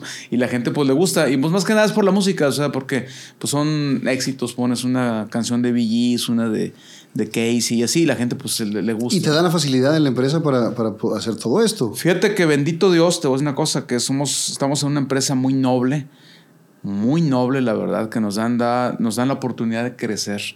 No, hasta ahorita no hemos tenido que nos, que nos estén Bloqueando, checando, bloqueando, ¿no? ¿no? Eh, la familia Aguirre, que son los dueños de la, de, de Grupo Radio Centro, pues siempre han sido muy visionarios, o siempre, o sea, ellos, te puedo decir que ellos cambiaron la radio aquí en Monterrey, la familia Aguirre, bueno, el, el patrón que es el licenciado Francisco Aguirre y ahora, pues, los hijos de él, ¿verdad? Eh, ellos cambiaron la radio aquí en Monterrey con, con la banda 93.3, con el estilo que hicimos de radio, que en un principio pues sí nos metimos en muchas broncas, que hasta Gobernación. la gobernación nos traía de la cola, este, porque nos querían quitar las licencias y todo, porque y hacíamos algo muy distinto, o sea, muy, muy, muy, muy distinto. Sí, muy adelantado a la época. Muy adelantados. Y nosotros empezamos con, con cosas como que hacíamos que, que luchamos, que nos vestíamos de mujeres y que y todo ese rollo. Y luego ya, digo, no es por nada, pero después ya lo empezaron a hacer los demás. Los, en radio y tele lo empezaron a hacer, en televisión, pero nosotros lo, em- lo empezamos a hacer primero. Pero, pues bueno, digo, no hay nada nuevo bajo el sol. Todos, todo ahí está, nada más toca uno lo retoma. Y, y lo adaptas, lo tropicalizas. Pero la lo- manera en que lo hacíamos era una manera diferente y la gente pues sí como que respingaba, ¿no? Eh, había gente como que decía, no, esos güeyes, o sea, censuren, no están locos o la chingada. Y hubo una vez que sí, sí, sí a, mí me, me, me, prohibieron la entrada al edificio, ahí a las instalaciones, el, el edificio, porque hice un desmadre ahí abajo y la gente eh, ahí, me, estaba mi foto, este güey no lo dejen entrar. Y luego este, eso llegó a la tele, me acuerdo que nos un programa Gilberto Marcos de la censura en los medios y no sé qué rollo. Y en ese tiempo dije, a la madre, si me van a correr, sí, sí, sí me asusté. Dije, chinga su madre, me van a correr. Porque me dijeron, ¿sabes qué, güey? Si te quita la licencia, en ningún pinche lugar del país vas a poder trabajar. O sea, ya te chingaste. Yo, chinga, entonces me asustaron. Dije, chinga su madre, no va a trabajar. No, hombre, ¿cómo lo voy a hacer? Y bueno, ya me dejaron entrar después de tres semanas. Perdón, entré radio y ya. Todo así como azorriado, ¿no? Porque pues es que yo hice un concurso. De ahí partió todo. ¿De qué era? Eh, Haz de cuenta que eh, allá por el año 99, 98, es cuando empezaron las primeras pantallas de plasma. Y me dijo mi, mi productor, es que, güey, tienes una pantalla, güey. La vas a regalar como tú quieras. Era un premiesazazo porque no había pantallas. Y yo hice, teníamos un, hice un programa nocturno. El- mi programa era toda la madrugada.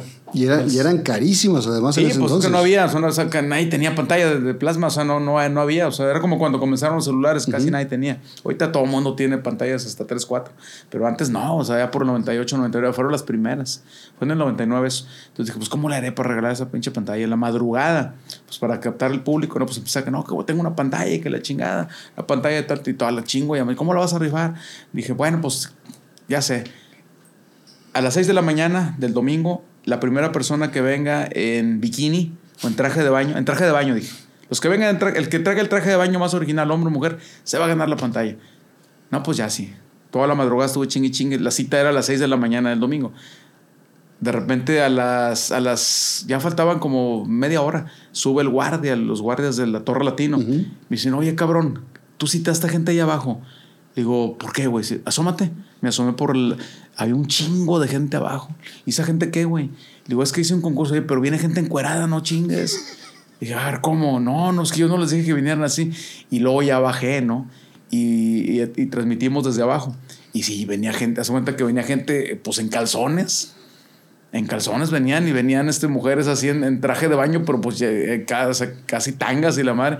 Y bueno, y bueno, pues aquí estamos ya para regalar la, la pantalla y empezó a llegar más gente, más gente, más gente, a manera que, pues, ¿sabes dónde está la Torre Latino? Sí, ¿no? claro. Ignacio entre Zaragoza y Escobedo. Bueno, pues a las 6, 7, para las 7 de la mañana, Estaba cerrada la pinche calle. estaba cerrada de lado a lado. Chingo de, de gente, pero hasta la madre, carros y, y gente y la madre, y seguía llegando más gente, que hasta la policía llegó y dije, chingue su madre, y vienen, ya me vienen a, a tener el pedo. No, los policías estaban en chinga arriba de la, de la, de la De la grite y grite y aplaude y aplaude la madre. Y luego ya pasé a los, a los, a los concursantes ahí en- en a los con- concursantes ahí en la en, la, en los escalones de latino, se conoce latino, ¿no? Pues todos lo conocemos, que es como un forito. Y ya pues venían cabrones en calzones y, y, y me acuerdo que llegó una, una chava, baja de un taxi, y dice, aquí es donde vengo por la pantalla y traía como una gabardina. Le digo, no, oiga, pero tiene que venir en ropa, en, en, en traje. No, se la quitó. Pues venía casi encuerada, traía un, un, calzón pero muy chiquito y un brasier que nomás le cubría. No, pues por eso me querían crucificar. Hace cuenta que no, no me. ¿Y quién se la ganó? Ya no recuerdo quién se la ganó. Alguien se la ganó, creo que se la ganó un cabrón que traía unos calzones muy originales de, de así, de, de, elefantitos, se la ganó. Pero a partir de eso, pues la Liga de la Esencia eh, me chingaron. Dijo, este güey aquí eh, hizo este desmadre y ya no lo dejen entrar. Y luego pues me empezaron a atacar en, en, en, todas las estaciones de radio que yo era un degenerado y que un cochino y que la madre... La estación de radio que le cambiaba estaban hablando, hablando de, de, mí. Ti. Y pues eso me... Estamos hablando del 99, hace 20, 24 años. 24 años, eh, fue el 99 eso. Ahorita, 99, sí. ahorita eso no sería un escándalo. Ahorita no, vemos, vemos cosas más fuertes. Pues Chavana es todo pero lo que en, presenta. Pero en ese momento, si estamos hablando que era. Sí, era, era, era muy fuerte. Común. Sí, sí, sí. Pues hasta me hicieron un programa. Pues a mí y a todos me los llevé de encuentro con, con Gilberto. Con Gilberto. que el programa se llamaba. Era cuando tenía foro, ¿te acuerdas? Ajá, foro está en Se llamaba la, la censura en los medios. Y nos traían de la cola, o sea pero en ese tiempo, pues, yo faltaba, me faltaba experiencia, o sea, realmente sí me asusté, pero realmente, pues no, pues es que era, era un rating para todos, o sea, porque es ese programa de, de, de Gilberto Marcos, después nos dijeron, no, pues pinche programa reventó rating, o sea, chingo, porque hasta hicieron segunda y tercera parte. Y que ahorita tenemos la facilidad de conocer a los locutores uh -huh. a través de sus redes sociales. Claro. Eh, yo, yo busco Germán Pluma y te, y te aparece ahí, la historia, y, todo y te, y te veo físicamente. Veo, sí. En ese momento, pues no, mucha gente no te conocía, no, no, no te conocían. Y ahorita con las redes sociales, pues ya, ya no ocupa uno, digo, no quiero, no, no hablo mal de la tele, digo, pero no ocupa uno de la tele ya porque pues la gente te conoce, o sea, yo a veces voy en la calle, ese Germán, ese Germán. Y estar en contacto Ese Germán, contigo. pues porque te, te, te, así te googlean y ahí sales de volada, o sea, ya no hay... ¿verdad? Ya cambiaron las, las, las, cosas. Regresamos a la XH, uh -huh. que te dan tu primera oportunidad. Eh, te daban la chance de abrir micrófono y hacer qué? ¿Hora de temperatura? No, mejor hora y temperatura. Lo de todos los, los, los que nos dedicamos a estos lo sabemos. Empiezas y hora y temperatura y no hables porque cuando comienzas en esto, eh, pues traes las ganas de hablar y de decir, pero te pierdes. Empiezas, no, sí que, ay, cabrón. Y, bueno, vámonos con la música porque te, se te acaba el rollo, ¿no? Lo que se dice coloquialmente. Entonces, lo más sano para una persona que empieza en medios este, pues es, es, decir, hora de temperatura y anunciar el artista, nada más. Y normalmente te dan chance de abrir micrófono y empezar a hablar en la madrugada. Eh, yo era operador, preferiblemente te, te, meten de operador. Yo comencé de operador, de operador y lo básico nada más, decía hora de temperatura y nada más. Programa dijo, vas a decir hora de temperatura, nada más. No digas otra cosa. Nada más. Son las 3.40 y la temperatura 20 grados y se chingó.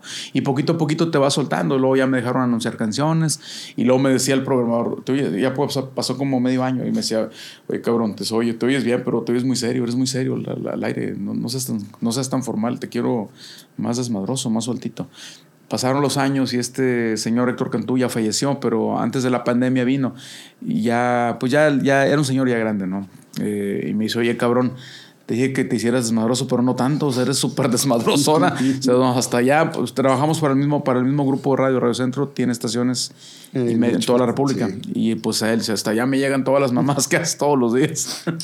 eh, y ahí te quedas un rato, vas agarrando uh -huh. experiencia. experiencia, sí, porque... Y aparte de estar por, en, en, la consola. Sí, aparte en, la, pues en todo, lo, en todo eso. O sea, tú sabes que los que nos dedicamos a esto, pues nos gusta todo. O sea, ahorita vengo y me llama la atención las cámaras y quieres saber cómo funcionan.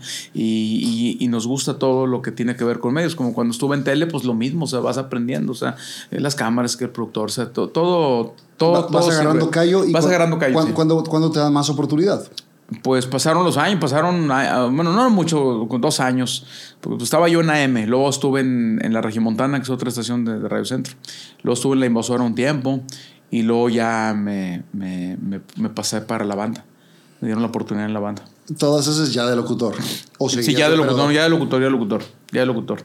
Ya, ya, ya, ya de locutor. Eh, y donde viene el madrazo es en la, en la banda. En la banda. Lo que pasa es que yo cuando comencé ahí en la banda, pues yo traje un, pues una forma de trabajar diferente. O sea, yo trabajaba diferente. O sea, yo no quería eh, anunciar canciones ni decir saludos. Yo dije, no, yo quiero hacer otra cosa. Y empecé con el señor payaso y, y preguntas y respuestas y cosas muy diferentes que se oían hasta feas y raras, raras. Y tú sabes que dicen que lo raro es pariente de lo Primo feo. lo feo. Entonces la gente como que si este güey, o sea, lo que dice como que está raro y raya en lo feo, o sea, porque dice cosas que, que normalmente los locutores no decían al aire, o sea, no, o sea, había cosas que, que yo decía que la gente no los, no- otros locutores no lo decían. Entonces yo hacía mis cosas y vuelvo a lo mismo, son, es una empresa que, que siempre me dio la libertad, o sea, siempre, y, y eso pues estoy agradecido. Y tú que trabajas en medios o los que trabajamos en medios, tú has de saber que la libertad es algo básica es básica. para porque cuando crecer. estás trabajando bajo presión o con lupa, pues no trabajas igual. Sí, porque no estás, trabajas cu- vas a igual. estar cuidando tu chamba. Sí, pues va a estar, ay cabrón, no, no creando más. De no ofender a intereses o no ofendas al, al amigo del patrón o el patrón no le pises un callo, o sea, y bendito Dios, hasta ahorita, gracias a Dios, en esta empresa en la que trabajo, es el Grupo Radio Centro, tenemos esa libertad, esa confianza que nos han dado y por eso pues el medio está donde está, o sea, es muy, muy popular. Eh, acabo de regresar de, de un viaje con raza de la prepa y tengo un compadre que se fue a vivir a Houston hace 15, 18 años. Y, y platicando, le digo, no, la próxima semana voy a grabar. Me dijo, ¿quién tienes? Bla, bla, bla. Le digo, voy a grabar Germán Pluma. Y se aventó toda la presentación, la que tenías de, se habla de tú con los perros. Perros de la calle". callejeros, recoge gatos, bebés. Fíjate que esa presentación yo la grabé este, porque yo de niño así era. Yo encontraba, me acuerdo mi mamá le llevaba gatos de a madre, o sea, me encontraba gatos en la calle y los llevaba. Y se los lleva a Y, vivir con y- él. y los llevaba a. Y mi mamá se acuerda mucho de eso. ¿Y te acuerdas que encontraba gatitos en la calle y me los llevaba? Para que, ya, para que me daba lástima verlos en la calle. desde el, desde el crucero de Félix Hugo Sí, sí. todo, toda la, Fíjate, y ahorita que dijiste eso, más te, cuando A lo que voy es qué tanto se le quedó grabado eh, esa presentación. Es que son cosas que se quedan, estando en sí, otro lado eh. y se las sabía perfecta. Sea, fíjate, es que eso del señor payaso, hasta la fecha todos me dicen así, señor payaso. Señor payaso. Y ya ni lo digo mucho, lo que pasa es que se quedó. ¿Se quedó? Son cosas que se quedan. O sea, eh, yo dije eso del señor payaso porque yo admiro mucho a los payasos. Yo en un tiempo me hice amigo de todos los payasos por lo que te digo que yo De- comencé. de- de Coleón. eh, de Coleón y conocía todo. Conocí a Betín y de hecho soy amigo de, de muchos. pa- Tolocho, muy buen amigo. Este, Yoguita y Chiriscuá. Siempre que veo a Chiriscuá le digo, ay, mi Yoguita, ¿dónde está? Este, y a todos los payasos. eh, ¿Cómo se llaman los payasónicos? Los conozco a todos. O sea, yo admiro mucho el trabajo de los payasos. No sé por qué lo admiro demasiado. O sea, admiro mucho el trabajo de ellos. Entonces, ¿Y te por pintaste alguna vez? Sí, una vez nos disfrazamos de payasos, hicimos una promoción de payasos. Este, y, y era una de también dije, a ver, ¿qué se siente ser payaso? Y no, pues es una chinga ser payaso. O sea, ser payaso Es un arte, es un arte. No, no, yo dije debut y despedida cuando me, maqui- me maquillaron. Dije, no, a la chingada, o sea, no, ya no aguantaba el maquillaje. Y luego la peluca y luego los trajes brillosos y la madre. Y los pinches zapatos caminaba y me caía. Yo decía, estos güeyes, ¿cómo le hacen? Entonces yo en ese momento admiré más a los payasos y por eso saqué eso del señor payaso. Pero era un payaso así como entre alburero y pendejo, ¿no? El, el personaje. Eh, somos los payasos que vamos a tu casa y te hacemos calzón chino, payasito. O sea, y ese pedo se quedó. Ese, ese- esa onda la empecé a hacer yo con Julio Montes. Eh, allá, ajá. Y luego ya muchos empezaron a hacerlo también. descanse, Julio. Los- eh, No, no, no. te. Parece, Saludos, parece compadre. como muerto, pero está vivo. Nada, no es cierto. Este, y son cosas que se van quedando, o sea, que se van quedando y porque pues yo creo que porque uno las hace de corazón, uno es uno, yo creo que lo que hace es Y honesto. si tú te diviertes, vas a divertir a los demás. Exactamente. Había un programador, don Rogelio García, nos decía, decía, mira, maricón, cuando el pinche operador que tengas se te esté durmiendo, ya valiste madre, güey. Es el Porque- primero. Porque la gente en la calle está igual, está durmiendo. Y yo, bendito Dios, no, no, no, no quiero ser presumido, pero mis operadores los tengo cagados de la risa. Siempre están risa, risa. Y dicen, no, no mames. o sea, Se oye más la risa del operador que lo que yo digo, donde están risa, risa los operadores, porque están, están participando. aparte- Eso, eso le decía yo a conmigo. la raza cuando estábamos Mis, en, mis en tele. productores están risa risa. Le, le decía a la raza, si los camarógrafos se ríen, ya chingamos. Esos Porque son los, son los cero- primeros. Eh, yo pongo el ejemplo mucho de la ensalada de locos. ¿Tú acuerdas de la ensalada de locos Sí. de Héctor Lechuga, de Loco Valdés y Alejandro Suárez? A mí me llamaba mucho la atención desde niño. Yo decía, ¿por qué se oye que la gente se ríe atrás? Pues por las pendejadas que se, se oía. Estaba así y de repente se veía que los camarógrafos estaban riendo. ¿Me explico? Entonces, eso era el. Eso, eso Es el primer público. Es el primer público que tienes, es el primer termómetro que tienes ahí. Y ya cuando me tocó hacer tele, pues así yo hacíamos lo mismo. O sea, me acuerdo que los, los donde grabábamos, grabábamos en lo que. El programa era grabado. Grabábamos aquí ya. Y, y siempre los ¿Qué programa camarógrafos estaban, se llamaba. Primero hicimos un programa de lucha, Julio y yo. cada quien su lucha le pusimos. Pasaba en Televisa. No duró mucho, pero hablábamos de lucha. ¿Tú crees? Íbamos a narrar lucha a la arena Solidaridad. Julio y yo, pues, puras pendejadas, decíamos que se le, le pega y que le bajó el calzón y la madre. Y luego hizo, tuvo otro programa en, en Televisa también que se llama Piela Bailando, que es lo que hago en radio. Pero ese, sí me, ese sí me bueno, acuerdo. ese programa era un programa de, de, de ¿cómo se llama? De, de, de, variedad, o sea, pasábamos música, muchachas que ahí enseñaban un poquito la pompa y, y hacíamos sketch, me disfrazaba yo de, de, bruja y de payaso, o sea, de revista que se les llama. ¿Quién, ¿quién estaba ahí? En ese programa estaba mm, Ramiro Galicia, que es muy, uh -huh. muy talentoso este cabrón que trabaja con nosotros. Estaba Vero, esta chava Vero, ¿Cantú? ay güey. Vero Cantú, sí, sí, el güerita Vero, uh -huh. el que estuvo en multimedios. Sí. Ella, estuve yo de condu estaba yo, yo, de conductor. Tenía una conductora, una niña que era muy talentosita, que se llamaba Tabata, muy jovencita. Luego se fue ella y luego un día el productor, Jorge García, me dijo, ¿sabes qué, güey? Este, tú vas a otra, otra conductora. Y un día llegué y ya estaba ahí, Vero. Ya, con madre. Yo no, nunca la había tratado, nunca. La veía yo en tele, porque soy un telerritmo. Estuvo mucho tiempo en telerritmo. Telerritmo, Vero. Vero Cantú. Vero Cantú, muy guapa. Luego me confundo, digo, Vero Solís, no, Vero Solís. es, la, la, señora de Germán. Ahorita que dijiste Germán, un baboso un día me dice, oye, güey, este, tú fuiste el que te casaste con Vero Solís. ¿eh? Y le digo, y chingue, chingue, chingue. Y digo, no, güey, Germán. Digo, Germán, es Germán Chávez, idiota. Yo soy Germán Pluma. ah, perdón. Digo, así son los chismes pendejos, ¿no? Dice, así, dice, se, así se hace. pinche chismes. Saludos sí. a Germán. Ah, ¿Sabes que Germán siempre Chávez. Germán, Germán Chávez y Germán Chávez, sí. ven, los, ven los programas? Sí. Oye, y luego, este. ¿En qué me quedé? Ya se me olvidó. Eh, que te estabas. no, no, no, no, no. Ah, no, no, no, no, no, no. Y luego ya estaba Vero, Vero Cantú. Uh. Y ella ya me, ya me, me la pusieron de, de, compañera. Y fíjate que trabajamos muy bien, o sea, con madre, o sea, era muy, muy. O sea, me, me adapté a trabajar muy bien con ella y, y, mucho tiempo estuvo, estuvimos conduciendo el programa ella y yo. Generalmente a la raza de radio no le gusta la tele.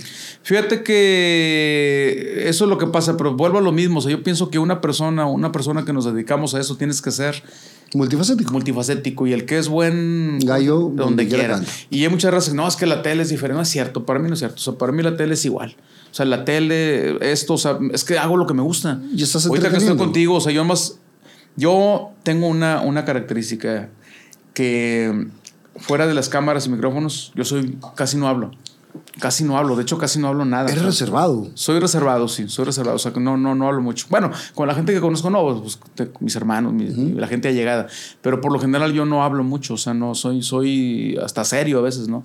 O sea, no soy mamón, soy serio, o sea, soy reservado, o sea, no me gusta hablar mucho, pero pongo un micrófono y, y te me desatas. transformo, o sea, ahí me transformo. salud. Porque me gusta, me gusta lo que hago. Definitivamente. Entonces, aquí, eh, como ahorita que estoy contigo, ya nomás Abre Prende el micrófono, y, y da la cámara y ¡pum! me transformo porque una, estoy haciendo lo que me gusta. Una pausita como el del baño. Sí, gracias. Eres una...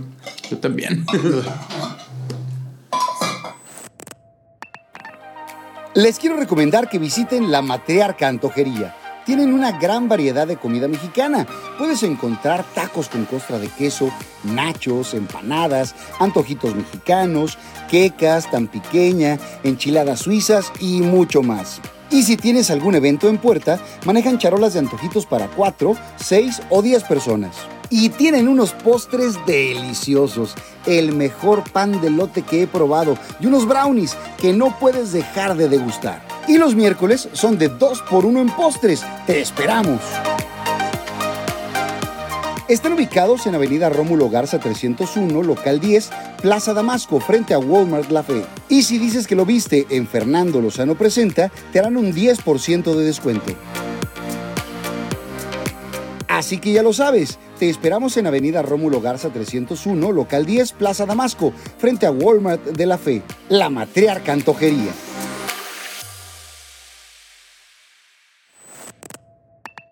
Has estado en varios horarios eh, con diferentes personajes, con sí. diferentes eh, eh, compañeros. Sí. ¿Con quién te has encontrado mejor? Pues solo. Con, solo. este, no, pues con todos. Yo creo que me, yo, yo me adapto con todos. Fíjate, yo siempre digo a mi familia, yo tengo muchos defectos. Bueno, la mayoría, esos pinches defectos, ¿no? O sea, Todos tenemos muchos. Pero tengo, yo tengo un chingo, tengo más defectos que virtudes. Pero una de las virtudes que tengo es yo soy muy paciente, yo soy muy tolerante. Yo tolero un chingo, o sea, tengo el, muy, soy muy paciente, paciencia. muy, tolerante con la gente, la tolero demasiado. Yo creo que eso me ha ayudado para llevarme pues bien con todos mis compañeros, ¿no? O sea, porque en algún momento me ha tocado tener eh, compañeros en, en radio, en tele. Julio es uno de Julio ellos. fue uno de ellos, este Henry, trabajé con Henry, con todos, con, con Julio, con este Jorge Duarte, eh, eh, con todo, creo que con Don Rulo también. Con varios he trabajado así en pareja. Y con Kazán también, o sea. Y con todos tranquilos. Me siento que me he ¿Hay- llevado ¿Hay bien. pique entre las radiodifusoras? Sí, pero pues es un pique bueno. O sea, el pique siempre es. Finalmente, pues todos nos conocemos, somos amigos. Es por llevarle al público, pues lo El- mejor. el- y por el darle el Y por el rating, empresa. claro, porque finalmente, pues tú sabes que trabajamos en un medio comercial. Y el medio comercial, pues si no vendes, no. A la fre- Sí. fregada. o sea, el medio comercial es así. O sea, el día que no vendas, ese ya te vas para afuera. O sea, así es. Pero, estamos hablando de que, por ejemplo, eh, tú en la banda tienes cuántos años? En la banda tengo 25 años. 25 años. 25 años, sí. No es nada fácil conservar un trabajo 25 26 años. años, 20 26. En, es- en esa empresa tengo 28 años, dos años que estuve en otra y vein- tengo 26. No, no es fácil, o sea, hay altibajos, ¿no? O sea, sí ha habido altibajos porque, pues, los, los hemos, todos los tenemos. Eh, uno de ellos, fíjate, lo digo de todo corazón, es cuando en un tiempo, pues, eh, Julio y yo estábamos en el programa en la mañana y, pues, le echábamos todas las ganas del mundo, pero de repente se oía por todos lados un cabrón que el Cepi Boy. Y yo, qué chingo, Cepi Boy, Cepi Boy, Cepi Boy, Cepi Boy, Cepi Boy, así. Y yo, pues, ¿quién es Cepi Boy? O sea, no, no, no, no. Y no sabía ni en qué estación estaba, nomás se oía que Cepi Boy en la calle. Y entonces ahí la misma empresa empezó a monitorearlo. Pues a ver quién es este cabrón. ¿Y qué está haciendo? ¿Y qué está haciendo? O sea, que nos está chingando porque, porque ya nos estaba chingando. O sea, en la calle ya no se oía tanto Julio ni Germán. O sea, se oía Cepi, Cepi, Cepi. Y pues a ver, empezamos la motoría, en una- en alguna ocasión lo, alcancé a oír. Y pues bueno, para no hacerte la larga, pues ahora está con nosotros. La empresa lo contrató de ese tamaño. Y en ese tiempo nos sirvió de mucho porque sí estábamos como que en un bachecito.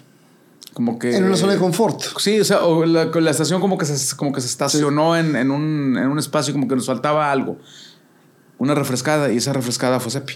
¿Y Sepi cuánto tiempo lleva ya en la banda? No, Cepi ya tiene, fíjate, nada más, ya tiene como 14 años. Sí. O sea, ya, ya. Después tiene de haber tiempo. estado mucho tiempo en, en multimedia, sí. Fue, fue operador de mi papá, güey. Fui, me platica que fue por orden de, de, de, de tu papá y que también lo operó a María Julia, que le Sí. tenía mucho miedo, me tenía miedo a María Julia. Sí, pues imagínate ahorita.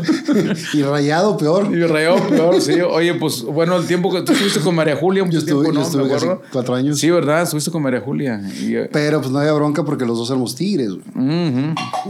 Ah, qué chinga le pone a este Luis A Carlos. Luis. Carlos. Mi compadre lo, lo trae fundido. Lo y- y lo peor este, por la calle de la amargura. Eh, se va Sepi para allá. Lo que voy es que han mantenido mucho su cuadro.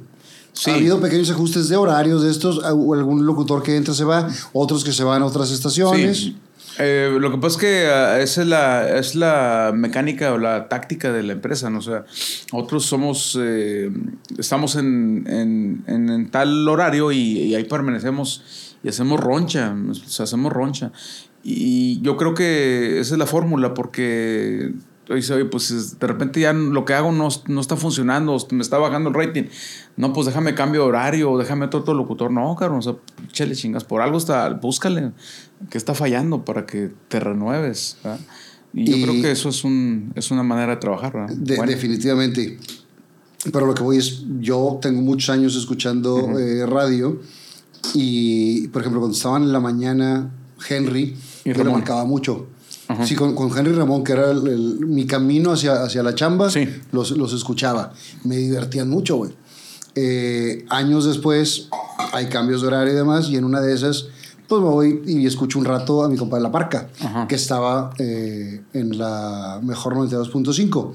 Pero luego me gusta escuchar al CEP, me gusta escuchar a ti, después le ponía cuando estaba Don Rulo, y empiezas a, hacer tus, tus favoritos, ¿no? Claro. Y se van quedando a lo largo de, de la historia. Sí. No hay tanta rotación como en otros lados en, en la empresa. No, eso es- lo- eso so- quiere decir es una que empresa les que es, confianza. que es este, son, tenemos esa, esa, esa base, o sea, de que de no movernos mucho.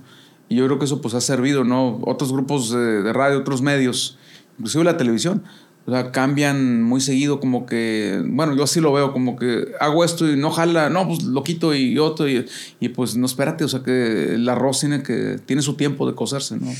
Eh, una de las cosas que siempre pasa en los medios es que cuando la aprendes, cuando la traes y demás, llega muchas veces esa parte donde te mareas. ¿Te Sí. pasó alguna vez? Pues fíjate que no sé, a lo mejor sí, no, no, no lo sé. Es que eso, es que eso a veces no lo, uno no lo siente. Pero nadie que te haya dicho, oye, no, estás mamilas, te estás Pues mi pasando". familia es la primera que, ay cabrón, no te chifles. Es la, es la primera que te tiene que aterrizar, ¿verdad? Y te lo dijeron vez? Pero, pues, yo creo que sí. Yo creo que alguna vez sí me lo dijeron. Pero, pues yo siento que ese trabajo es como cualquier trabajo, o sea, como cualquier chamba. Pero, pues. No, es más insegura que Pero, pero sí, pero es muy cómoda, pues claro que yo prefiero estar así con madre ahorita enclimado y así con madre que ir a echar una placa, vamos. Es más Definitivamente. cómodo esto, más bonito. Pero también una de las labores que haces es que la raza que está echando placa está divertida. Ah, claro, sí. Pues que trabajamos para la gente, o sea, los que trabajamos en medios, trabajamos para la gente, para divertir a la gente, o sea, eso es lo que yo cada día que voy a hacer mi trabajo, es lo que yo pienso que tenemos que hacer, divertir a la gente, darle un producto, o sea, algo, ¿verdad? Algo, darle algo, o sea, y yo tengo, siento que tengo acostumbrado a, a la gente que me oye, pues a que la gente, a ver, a este güey, ¿qué nos va a decir ahora? Sí, ¿Con Sí, qué, con qué va mamada va a salir? ¿Qué broma va a hacer? Y ahorita con la expansión de la tecnología, que eso nos ha servido mucho, pues el medio de nosotros o del o de otro, de otro grupo que se oía antes regionalmente, ahora se escucha en toda la En todo- República. en todos lados. Entonces yo ya tengo radio escuchas, pues que de, del estado de Guerrero, de México, de Puebla, de Tlaxcala, de, de Sinaloa, De toda la. República.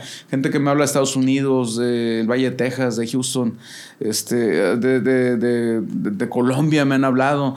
O sea, es, es- es algo muy bonito porque ya los medios ya se, se generalizaron, ya se, ya se globalizó. Entonces, ese es el avance que debe de tener un conductor, ¿no? Porque, ¿cómo, cómo te diré? O sea, trabajar para las masas, ver más allá. Porque si yo me enfrasco a hacer chistes locales, pues nomás me van a entender los de aquí, ¿verdad? Pero Tienes yo, que abrir yo el trabajo, que sea más el universal. trabajo que yo, otro que yo hago es más universal para que el chiste o la madreada que yo haga, pues me la entienda la gente de Monterrey, la gente del Estado de México, la gente de Cancún, la gente del, del Valle de Texas, la gente de Los Ángeles, la gente de, de- de Colombia, o sea, que me entiendan el chiste o, o lo que les quiero decir. Trato de hacer un trabajo más general, o sea, porque si antes me escuchaban aquí potencialmente en el área metropolitana 5 millones de gente, no sé cuántos somos ahorita, pues ahora tengo el trabajo en la República Mexicana de más de, son 100, 130 de más de 100 y millones de de jalar- y la gente que está por fuera. Y O sea, el, mercado es grandísimo y eso yo lo noto con, pues, con las redes sociales. Que oye, eh, mándanos saludos, estamos en Colombia, mándanos saludos, estamos en el estado de Guerrero, estamos en Sinaloa. Quiero una broma para un cabrón que está en Puebla, un cabrón que vende chilacayotes en Guerrero.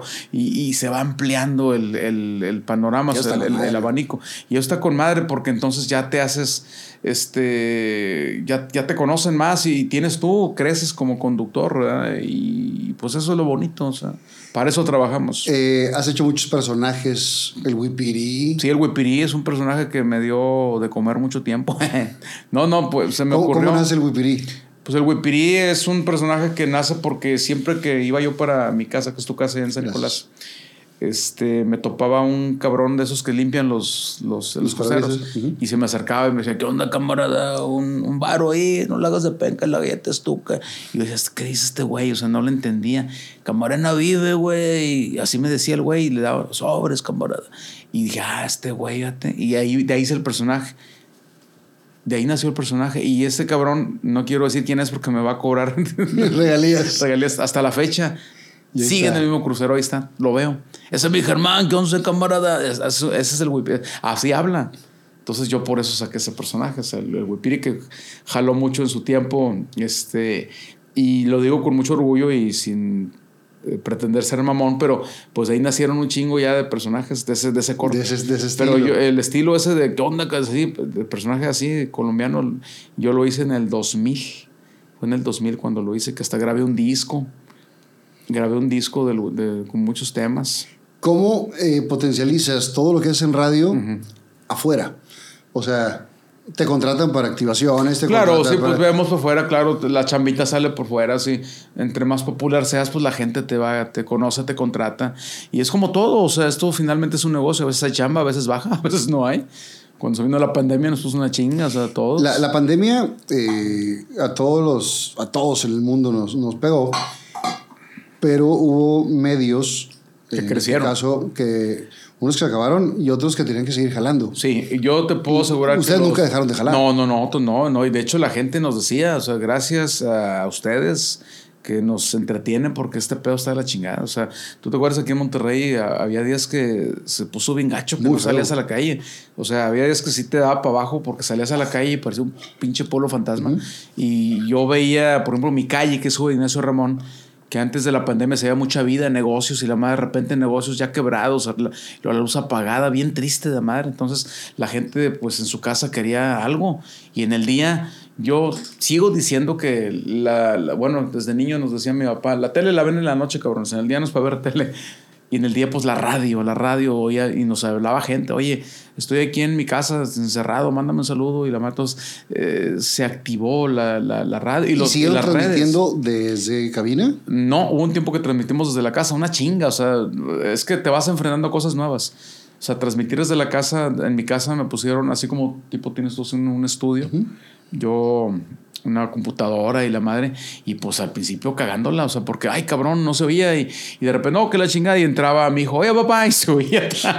Pero todo eso se potencializa, yo todo eso lo, lo usaba para, no, pues aquí estoy en mi casa, si soy el pinche perro no hay bronca, entonces todo eso la gente lo tomaba como chusco. Y que todos lo entendían Y también. que todo lo porque entendía, estábamos porque pues, yo, decía, pues es, yo decía, pues es lo que hay, si quieren oírme bien, y si no, pues cambien la chingada, porque pues no puedo salir, o sea, y así nos tuvieron, y yo estuve en el tiempo que yo, que nos encerraron por la pandemia, yo me enfermé del COVID, que yo te voy a ¿Te dio decir sincero, yo, sí, de madre, o sea, yo no creía, como todo, nos- como mucha gente que no creía en eso, dije, no, ese pedo, no es cierto, o sea, no es cierto, y bolas que me va dando, y que me da de la chingada, me dio neumonía. Ok, estuvo Neumonía fuerte. muy cabrona. Entonces, ya hubo un rato que yo le dije a mi familia, este, eh, a Grace, que es mi esposa, le dije, ¿sabes una cosa? Le digo, este, ve checando los seguros de vida, se me hace todo ese pedo, porque se me hace que ya Que valió madre este pedo. Sí. O sea, de- yo hubo una tan- noche que tan di- así. yo una noche dije, una noche que estaba yo en, en- en la recámara, este, sí sentí, como dice mi papá, la muerte chiquita. Dije, ya este pedo ya vale madre. O sea, es una onda muy cabrona que nunca había sentido. O sea, yo nunca me había enfermado a tal lugar, a ta- de tal manera. Entonces, cuando sentí la, la enfermedad bien cabrona, yo dije, ay, madre". O sea, yo dije, ahora sí comprendo porque dicen que la gente más mayor o que está enferma de azúcar o de diabetes, de alta presión o de. Que- que o sientes son que- gorditos, no la libran. ¿Por qué? Porque sentía los madrazos. De repente, pon el pinche madrazo, así como que, ay, cabrón, ya sentía que me iba. Pero bendito Dios, pues aquí estamos todavía, pero sí me puso una chingada. Y eso- esos tiempos fue cuando nos tocaba transmitir desde la casa. Y así enfermo y la chingada agarraba yo y me entraba al aire desde mi casa y de repente entraba al aire y me acostaba en la pinche cama. Y otra vez y así, así. O sea, pues son cosas que, que pues no, no, no, no las esperas, ¿no? Pero sucede. Y, y sí, La, pa- la pasamos dura todo, toda la humanidad. Y sin chamba y la madre y... Y desgraciadamente, pues muchos perdimos amistades. Sí, no, no, yo, cosas que no, que no esperaba yo ahí, compañeros de, de, de medios se nos fueron, unos conocidos, eh, de- pues del show también, tienes al Eh, Juan Gabriel, ¿cómo se llama? sí, Este- sí, ¿Cómo se llama a- este? Javier Miranda, Javier Miranda, este... El Paquito, el cocinero de Gente Regia. Ándale, ¿sabes también quién? Octavio González. Eh, el licenciado Octavio, Octavio, González, González, también fue, fue por la por la pandemia, por la esta madre del COVID y, y varias razas. Eh, eh, famosos y no famosos. Pero pues te enseña a trabajar, a salir adelante. Y de alguna manera, pues yo creo que es bueno que nos pasen ese tipo de cosas, porque a veces la humanidad somos muy pinches soberbios y creídos y mamones. Y es Y como un, te da es como un pinche estironcito que te da la vida, ¿verdad? En la fe que tengas, ¿no? Dicen que la fe es lo que tenemos todos, ¿no?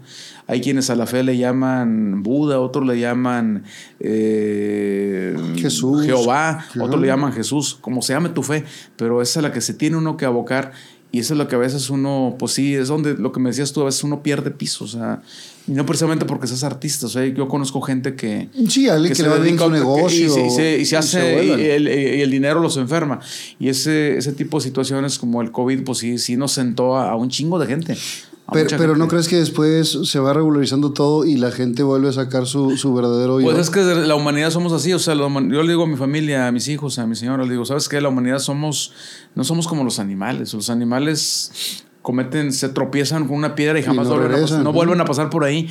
Y el ser humano, eh, somos animales que caemos en el mismo error, en el mismo error, en el mismo error.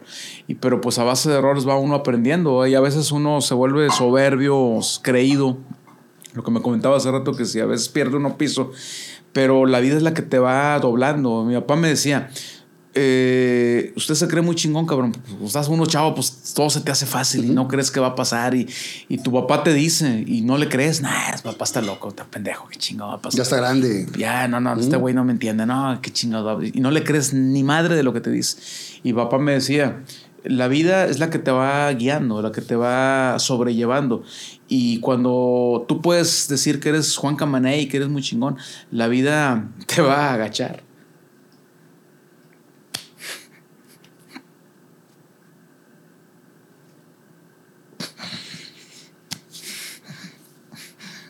Perdón. ¿Hace cuántos años perdiste a tu padre? Hace 20 años, 20 años. Y ahora me acuerdo de eso y mi papá me decía, eh, la vida te va a agachar. y ahora yo le digo a mis hijos, no, mi papá no era, cierto lo que decía. La vida no te agacha, la vida te hinca. Y te hinca manera de que de que aprendes un chingo de cosas. Aprendes muchas cosas y, y ahí es donde se te quita lo soberbio, eh, lo creído, lo, lo mamón. Porque la vida te va, te va enseñando. Te va enseñando, perdón, perdón, te va enseñando muchas cosas. Y si no aprendemos a la buena, te, la, te enseña la mala. Te enseña la mala, sí. Yo por eso le digo a mis hijos ahora, no, tu abuelo no era mentiroso, la vida no te agacha, la vida te hinca. Y te hinca tanto que llega un momento que dices, ay, cabrón, ya, ya, ya, o sea, ya párale. O sea, dices tú, yo pensaba que eran los preferidos de Diosito, pero a mí se me hace que soy de los que más mal le caigo porque ya me cargó la mano. Pero esa es la manera de salir adelante. O sea, con los errores. Decía mi papá, de, las, de los triunfos nadie se va a acordar. De los errores se van, te vas a acordar, porque de ahí vas aprendiendo, vas aprendiendo. ¿Qué, ¿qué, ¿qué es lo que más extrañas de tu jefe? Pues, eh, pues lo que hace rato platicábamos detrás de cámaras, o sea que, el, pues tal vez el, el, preguntarle a veces eh, sobre algo que, que, tienes duda, que hasta la fecha dices tú, chinga, pues ahora quisiera, quiero que alguien me jale las orejas, o quiero que alguien me diga, la estás cagando, o estás mal, o vete por aquí, y ya no está, o sea, ya, ya no está esa, esa figura paterna, ¿no? O sea, mi mamá vive, ¿verdad? pero pero pues mi papá era mi papá, ¿no? O sea, y claro que se extraña, ¿no? Detrás de cámaras dijimos que. Sí, platicábamos que. Se aprende. Te, acostumbras Esto no lo superas. Aprendes a vivir sin la presencia de la persona. Pero eh, cuando uno ya va creciendo y te vas haciendo viejo, eh, es cuando apenas. Yo fíjate, yo ahorita tengo 50 y, 54 años y apenas, apenas voy aprendiendo cosas que mi papá me decía. Apenas, fíjate. Apenas. Y, siempre decían, cuando tengas hijos te vas a dar cuenta. Esa era la frase de, toda la vida. Esa clásica de los Esa es la clásica de los papás. Y yo decía, no, pues para empezar, cuando tenga hijos, ah, falta un chingo de tiempo. Yo no le casi ni caso lo decía. Y yo decía, no, no es cierto. Y ahora que los tengo, digo, no, hombre, sí es cierto. O sea, o sea, sí, sí es verdad. ¿Cómo, o sea, ¿cómo, lo, ¿Cómo lo voy a entender? Pero yo decía, ¿cuándo lo voy a entender? Y fíjate, tengo 54 años y apenas lo voy entendiendo. O sea, apenas. O sea, eso quiere decir que un muchacho, bueno, pues de tal vez 15, 20 años, 25, 30, es pues difícil. no lo entienden, o sea, no, no lo entienden porque hasta que lo vives, hasta que te pasa, hasta que te sucede, o sea, pasan cosas. Y que finalmente tú y yo crecimos en otra generación donde nosotros tenemos que salir a la calle porque a jugar. No tenemos la tableta, no tenemos el acceso a la información. Ahorita todo lo podemos encontrar por internet. Sí, todo es por internet y puedes otra. Entonces también tú ponerte en el lugar de los hijos también es bien difícil. Sí, bueno, eh, pues sí, porque se va uno siendo viejo, pero yo le digo a, mi familia, o sea, cuando tú te pones, eh, eh, es que se nos olvida que fuimos jóvenes y señalamos a los huercos pero también fuimos jóvenes y hacíamos las mismas pendejadas o peores. Entonces, para comprender a los hijos, pues hay que, poner, hay, que acordarte que también fuiste hijo, ¿no? Y que también se te hizo fácil y la regaste. Porque, pues ese es, ese es el, el dicho, ¿no? El, el joven, ¿cómo? El joven quiere y el viejo no puede, algo así, ¿no? Dice el dicho, ¿no? ¿A qué edad te pues, casaste? a los 22 años. So, chao. Sí, chavo, sí, sí, pues a, la- a lo de antes, porque los huercos de ahora, pues ni madre nos No quieren quieren, casar. a No, ninguna edad. no. Los chavos no nos queremos casar. No, no, no, no, como tú, tú no te Los quieres casar, no no, nos queremos chavos casar. ustedes no se quieren casar.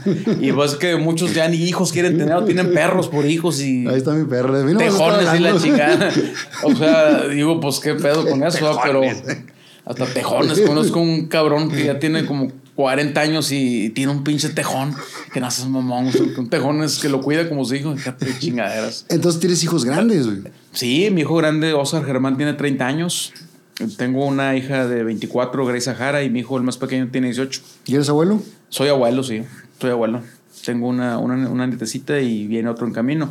Y te digo, va uno aprendiendo sobre la vida, cosas que uno no, co- cosas que no, que hasta que las vives. eh, tenía otra nietecita, falleció, no se nos logró. Tenía, mm, nos duró cuatro semanas. Cuatro semanas nos duró. Pues no, no, no, no era para, para nosotros, ¿verdad?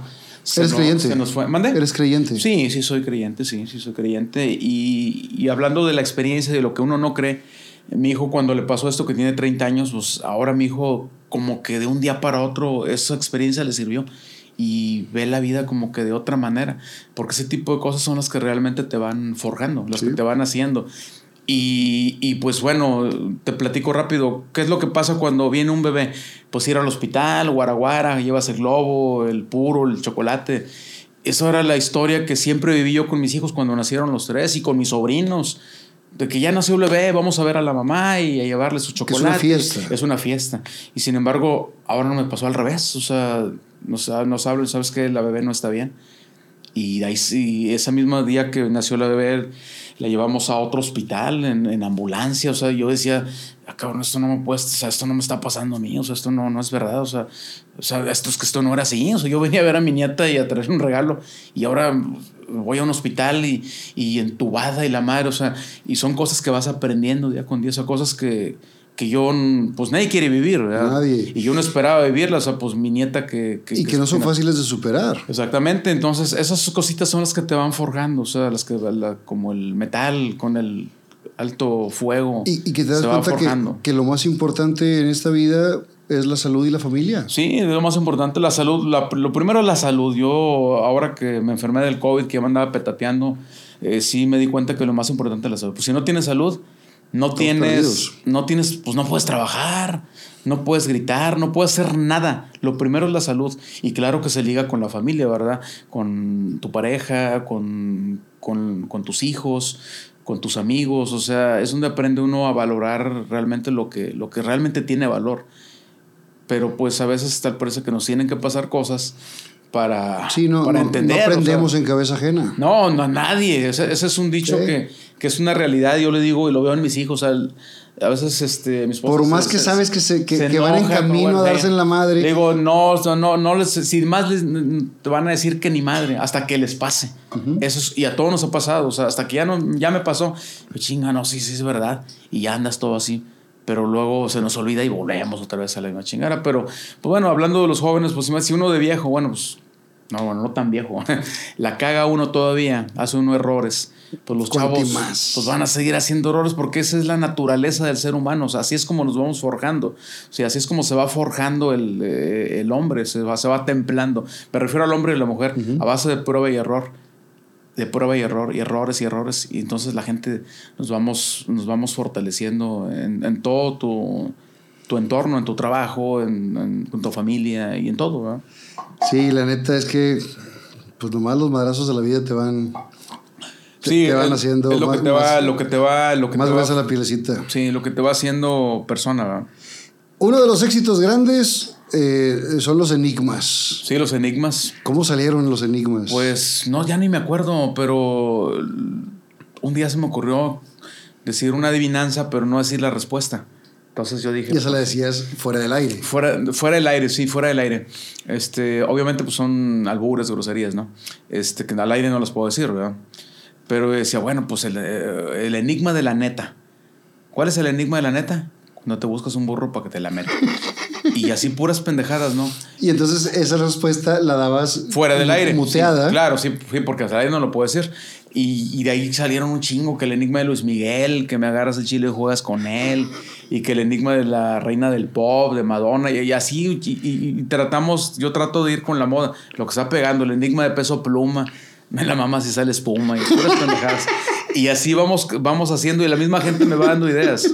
Y yo soy así, o sea, yo nunca apunto nada. Yo el salgo, enigma de Lore Lore. El enigma de Lore Lore, ¿verdad? del chaquetón y la madre que está, tenemos ahí los audios del chaquetón y la madre.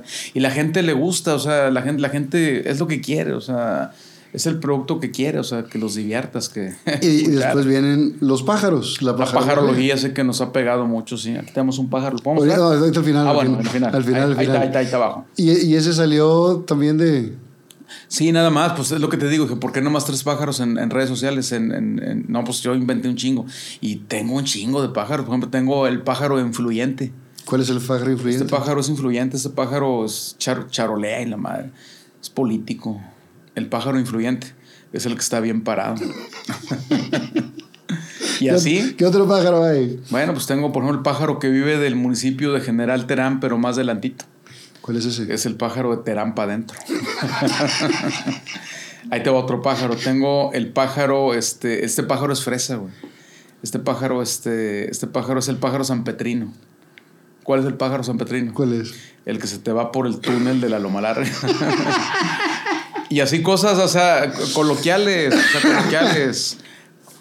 Así van saliendo, o sea, porque yo tengo esa, esa, esa, esa, no sé si sea virtud o sea desgracia, porque ya ves que no duermo por estar pensando puras pendejadas. O estoy comiendo y estoy pensando, o como y veo una tortilla, ah, aquí sale un pájaro. ¿Cuál es el pájaro que vende tortillas, pero si le compras un kilo te da tres? ¿Cuál es? ¿Cuál es ese? Es el pájaro que te da riatas tortillas. y así. Entonces, ya haciéndole así, pues tengo ya un chingo de pájaros. O sea, uno los tengo aquí en la chompa, otros los apunto, pues tengo como mil o más de mil. O sea, eh, tantos. Sí, tantos, un chingo. Y diario van saliendo, van saliendo más pájaros porque pues es la manera de, de, de, de que yo, de, que yo y, trabajo. Y, y, todo esto la gente habla para decirte y preguntarte y todo esto. Sí, o sea, sí. saben lo que van. Saben a lo que van, sí, saben a lo que van porque la gente, eh, pues el que te marca sabe a lo que va. Pero bueno, para mí es muy importante la gente que me marca o la gente que tengo en redes en ese momento. Porque pues ahora con la tecnología pues, estás acá y estás checando ahí lo que te va sí. Te van, te van dando retroalimentación. Sí, con, la, con las computadoras. Estás un computador aquí, otro computador acá, y la chingada, el celular y la madre. Bueno, pero la, lo, que nos, lo que es muy importante es la gente que nos oye afuera, uh -huh. los miles de gentes. Porque esa gente dice, ah, chinga, este güey, ¿qué dice? O sea, ¿de qué se ríen? Y esa gente es la que está cautiva, que no le cambia porque dice, ah, mira, ahora se acuestan y se están riendo, ¿de qué chingos se ríen? Y tú sabes que la risa psicológicamente, eh, los psicólogos dicen que la risa es contagiosa. ¿Sí? Y, y, ayuda a sanar, sí, ayuda a estar Cuando feliz. alguien, alguien, se ríe, tú te empiezas a reír, sepa de chingada. ¿Sí? O como cuando vas a un pinche cine y ves una película triste, ves un güey está llorando y te dan ganas de llorar. o sea, se contagian, son los sentimientos. La risa es lo mismo. Entonces, si la gente está en su casa oyendo, o en el taller o en el carro, se va riendo. Y el cabrón de lado dice, ese pendejo de que se, se empieza a reír. Entonces, eso es la magia del, del medio, ¿no? Totalmente. Y, y, bueno, creo que tu labor en el mundo es el entretener y el, y el hacer pasar un rato feliz sí, a los demás. Esa es, la, esa, es, esa es mi labor. O sea, pienso que eso, eso vine a este mundo. Esa, esa es de las pocas gracias que puedo tener, entretener a la gente. O sea, porque eso, eso, es, eso, eso es lo que hago. O sea, y pues como tú dijiste, aparte me gusta hacerlo y me pagan por hacerlo, pues que a toda madre, ¿no? Definitivamente. Estamos del otro lado, ¿no? Eh, somos privilegiados sí. los que vivimos de lo que nos gusta, exactamente, de nuestra sí, pasión. Sí, sí, exactamente, sí, porque hacemos lo que nos gusta. O sea, ahorita estoy aquí a toda madre, o sea, porque me gusta todo esto. Tal vez si oye, te invito a echar una placa, no, pues ni madre, eso no Ay, me gusta. Sí, mejor no eso no me gusta hacerlo. eh, ¿Tienes amigos locutores? Perdón, perdón, perdón, perdón la interrupción. Voy a ser muy rápido. Como habrás notado, aquí abajo aparece un nuevo botón que dice unirse. Ese botón sirve para hacerte miembro exclusivo del canal. Dirás, ¿qué gano si me inscribo? Principalmente vas a poder ver los programas completos dos días antes que todos los demás y sin anuncios, videos exclusivos para los miembros y muchas cosas más. Así que dale, clica ese botón y conviértete en miembro de este canal. Eh, ¿Tienes amigos locutores? Sí, amigos. O sea, que sí. te juntes con ellos, ¿sí? Sí, claro, por, por lo general todos todos nos juntamos, pero amigos, amigos, que digo, sí, sí, tengo amigos, gente muy honesta, gente que yo, que yo aprecio mucho. Del medio. Del medio, sí, del medio de radio, de tele, o sea, del medio, del medio, pues sabes que aquí, bueno, vamos a los... Nos conocemos todos. Todos nos conocemos, pues, conozco a, todos, a ti, a Chavana, a, Chilinflas, todos nos conocemos. Y tengo muy buenos amigos, gente muy, muy, muy buena del, del medio, ¿verdad? Mm, yo trato de, pues de, de, llevarme bien con todos. O sea, yo creo que a mí todos me caen bien, todos. Yo no sé si les caiga bien a todos los compañeros, pero yo, yo a todos saludo igual, a todos los aprecio, a todos los, los respeto su trabajo y sé que, que, lo que hacemos todos pues es importante, ¿no? O sea, ¿Nunca has tenido bronca con nadie? Con, hasta ahorita con nadie, no te puedo decir ahorita con ningún compañero de medios, ni, con, ni, ni en radio, ni cuando estuve en tele bendito Dios, todos me han tratado muy bien. Y también por la paciencia que tú tienes. Y porque yo soy muy paciente, vuelvo a lo mío. Esa es de las pocas virtudes que tengo, que soy muy paciente. Yo soy bien tolerante. O sea, tolero mucho a la gente. Mucho, mucho, mucho tolero a la gente. No me gusta, eh, me gusta comprender a la gente, o sea, entenderla. Alguien me dijo una vez, si vas a querer tener amigos perfectos, eso no existe. Tú tienes que entender a la gente. Tienes que ponerte en el lugar, ser empático con la gente. O sea, y yo así trato de ser, no nomás con los compañeros de radio, sino con toda la gente con en la tienda, en la madre. Claro, a veces pues sí te desesperas, pero yo siempre trato de ser paciente, o sea, de no desesperarme la primera. Y eso lo aplico desde mi casa. Yo cuando regaño uno de mis hijos, pues ya se les aparece el chamuco porque saben que llamen, llamen. O sea, ya, ya cuando hay regaños porque ya, sí, ya, ya, ya, ya, llegan así porque seas que este güey ya se encabronó porque saben que yo no me enojo tan fácilmente. Y así soy en, en, en todas partes, en, en, mi trabajo, en, con mis compañeros. y hablando de mis compañeros de medios de, de, comunicación, de, pues conozco gente de, radio, de prensa y ahora de estos, de estos programas de, redes, de, podcast. Siento que con todos con todos me llevo bien, jamás he tenido ningún problema con nadie. Ya está con nadie. Nunca, jamás, ni, con, estoy tratándome con, no con nadie, con nadie. ¿Cómo, te gustaría ser recordado? Ser recordado. El, el día que, que, todos vamos a ir. Claro. Pero el día que te vayas, ¿cómo te, cómo te gustaría que te recordaran?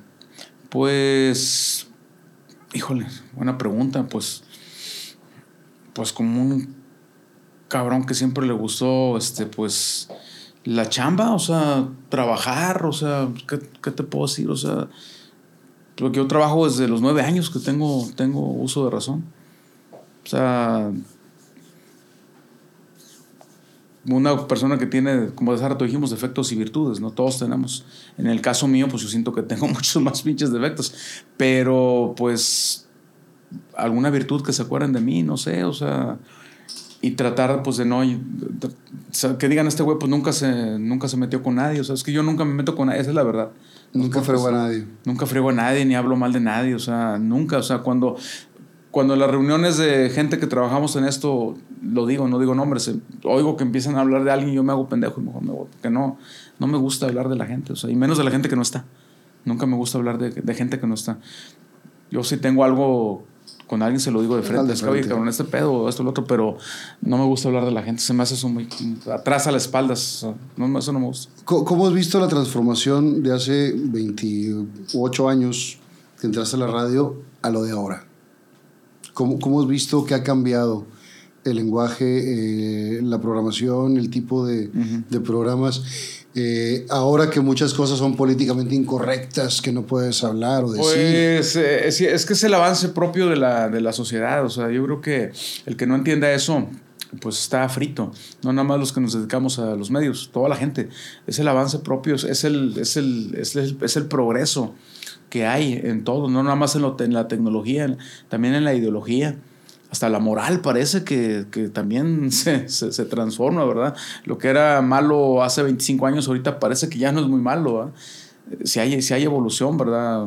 Pero pues tiene uno que, meterse al ajo, o sea, tienes que avanzar con esa evolución, o sea, evolucionar. Porque como dicen por ahí, si no avanzas, pasa como los dinosaurios. Los dinosaurios, ¿por qué? Porque se, extinguieron, porque no se adaptaron. Entonces, tengo un compañero que se llama Toño, El Padrote, le decimos, es un operador. Él dice, dice no, no, el que, el que no se adapta sufre. Y es una realidad. El que no se adapta sufre. Tienes que, tienes que irte como el pececito con la corriente, Para, porque si vas contra corriente de la pinche corriente, no le vas a ganar. Te lleva la corriente. O sea, o te adaptas o te adaptas. Y así ha pasado en los medios eh, con todo esto. Pues veme a mí, aquí estoy, güey. Pues mira tú, mira tú. Y, y quiero que sepas que hay gente que le ha ido muy bien en esto, en, en esto que estás haciendo. Ejemplo, antes para tener un programa de televisión, porque tú, tú aquí lo que tienes es un estudio de televisión, pues nada más en la televisión. ¿Cómo te ibas tú a imaginar hace años tener tu propio estudio de televisión? Pues ni en sueños, ¿verdad? Pues somos chingados, ¿verdad? Sí, no había manera. No había manera, no había manera, no había el canal, no existían las redes. Y, ahorita sí. Y además, estando en un canal, eh, hay una línea editorial donde te dicen hacia dónde quieres, qué es lo que puedes decir, qué es lo que no puedes decir, qué contenido vas a dar. Y aquí uno puede eh, ser, ser totalmente Eres abierto. libre, o sea, eres libre, claro, siempre hay, hay este... Sí, una línea, una Una, línea, moral que, te- que tú tú, te mismo te la vas a pero yo me marcar. la marco. Pero tú te la marcas, no tienes un cabrón. Oye, o que te hablen ahorita, oye, te hablan de que le bajas a tu pedo, oye, no digas eso. Oye, ese cabrón este, que se abrocha la camisa o la madre, o sea, no es así, ¿verdad?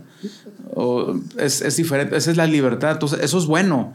Eso es bueno. Sí, o sea, la- para, para, para que- mí yo, soy, yo estoy muy contento para con los este- que nos este dedicamos formato. a esto, sí, claro, sí, sí, pues hay Pero, por ejemplo, la, la radio sí está muy regida en el sentido de la Secretaría de Gobernación. eh, pues digo, deben de tener un altero así de, de multas, güey. Sí, hubo un tiempo que sí había muchísimas. Ahorita, lo que pasa es que yo creo que también a lo mejor eh, Se han relajado. El gobierno, o sea, o los que, los que, los que coordinan eso, pues yo creo que tienen cosas más importantes en qué pensar. Ahorita en el país hay cosas más importantes en qué pensar que un locutor diga un albur o la chingada. Ya no es lo mismo, ha avanzado. Ha Sí, avanzado. se- se- porque se ahorita con lo, relajado. con lo que hacemos ahorita en los conductores de radio y de, y de televisión, pues imagínate, a Chavana ya lo hubieran crucificado, pues con tanta cachetona que presenta ahí, ¿verdad? Eh, sin embargo, pues es que esa como lo veas, esa como lo veas, porque un- una mujer desnuda tampoco puedes verla con morbo, si no, no existieran las pinturas de Miguel Ángel, ¿verdad? Que pintó desnudos en los siglos O la Diana. Cazadora. O la Diana Cazadora o el David. O sea, el, el cuerpo humano desnudo, o sea, no es, no, o sea, no es, no es pecado, o sea, es- esa como tú lo veas, esa como tú lo veas. Digo, si yo, por ejemplo, pongo a Chavana y veo una mujer ahí eh, con ropa, ropa sexy, pro- ujú. sexy, pues esa como tú lo veas, o sea, yo no...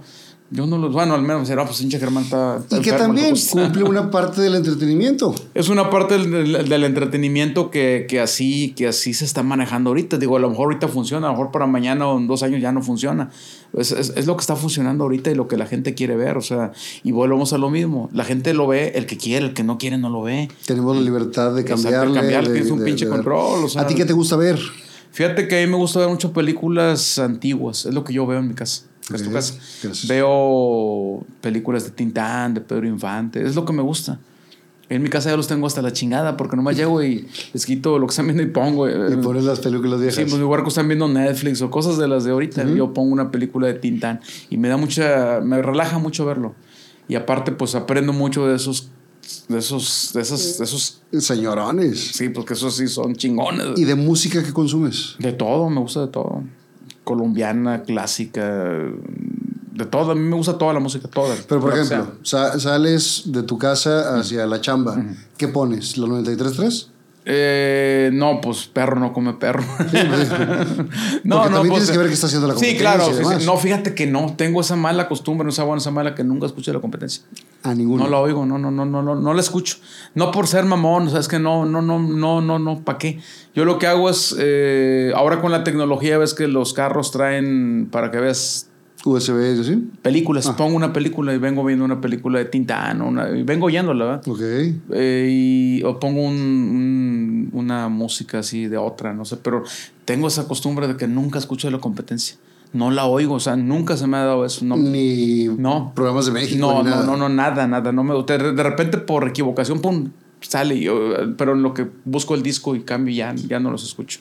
No me gusta, no por, no, no por nada, sino que no sé, o sea, no, no, no se me da. No se te da, no te No, no se me da y en los canales, aquí en la tele de aquí, pues tampoco la veo, fíjate, o sea, no, no, no sé, yo lo que veo es el- películas viejitas, es mi vicio ver películas viejitas. Co- y caricaturas, ese me gusta un chingo de caricaturas. ¿Hiciste examen de locución? Sí. Eh, de, ¿Todavía de los de antes? Sí me tocó, sí, sí me tocó, sí, fuimos a México, eh, eh, por el año, uh, por el 97, 98, sí me tocó todavía. ¿Quién- ¿Quiénes fueron? México. Fui yo solo, nada más. Bueno, a mí me tocó ir solo. Porque, mira, pasa esto. Yo cuando, cuando estuve, ya que me empecé en medios, yo empecé a entrar a los 26 años, güey. Y yo no tenía ni la prepa terminada. No tenía la prepa. Porque siempre me la pasé jugando. ¿ah? Y entonces yo dije, chingo, me voy a dedicar a eso, tengo, tengo que estudiar, tengo que prepararme.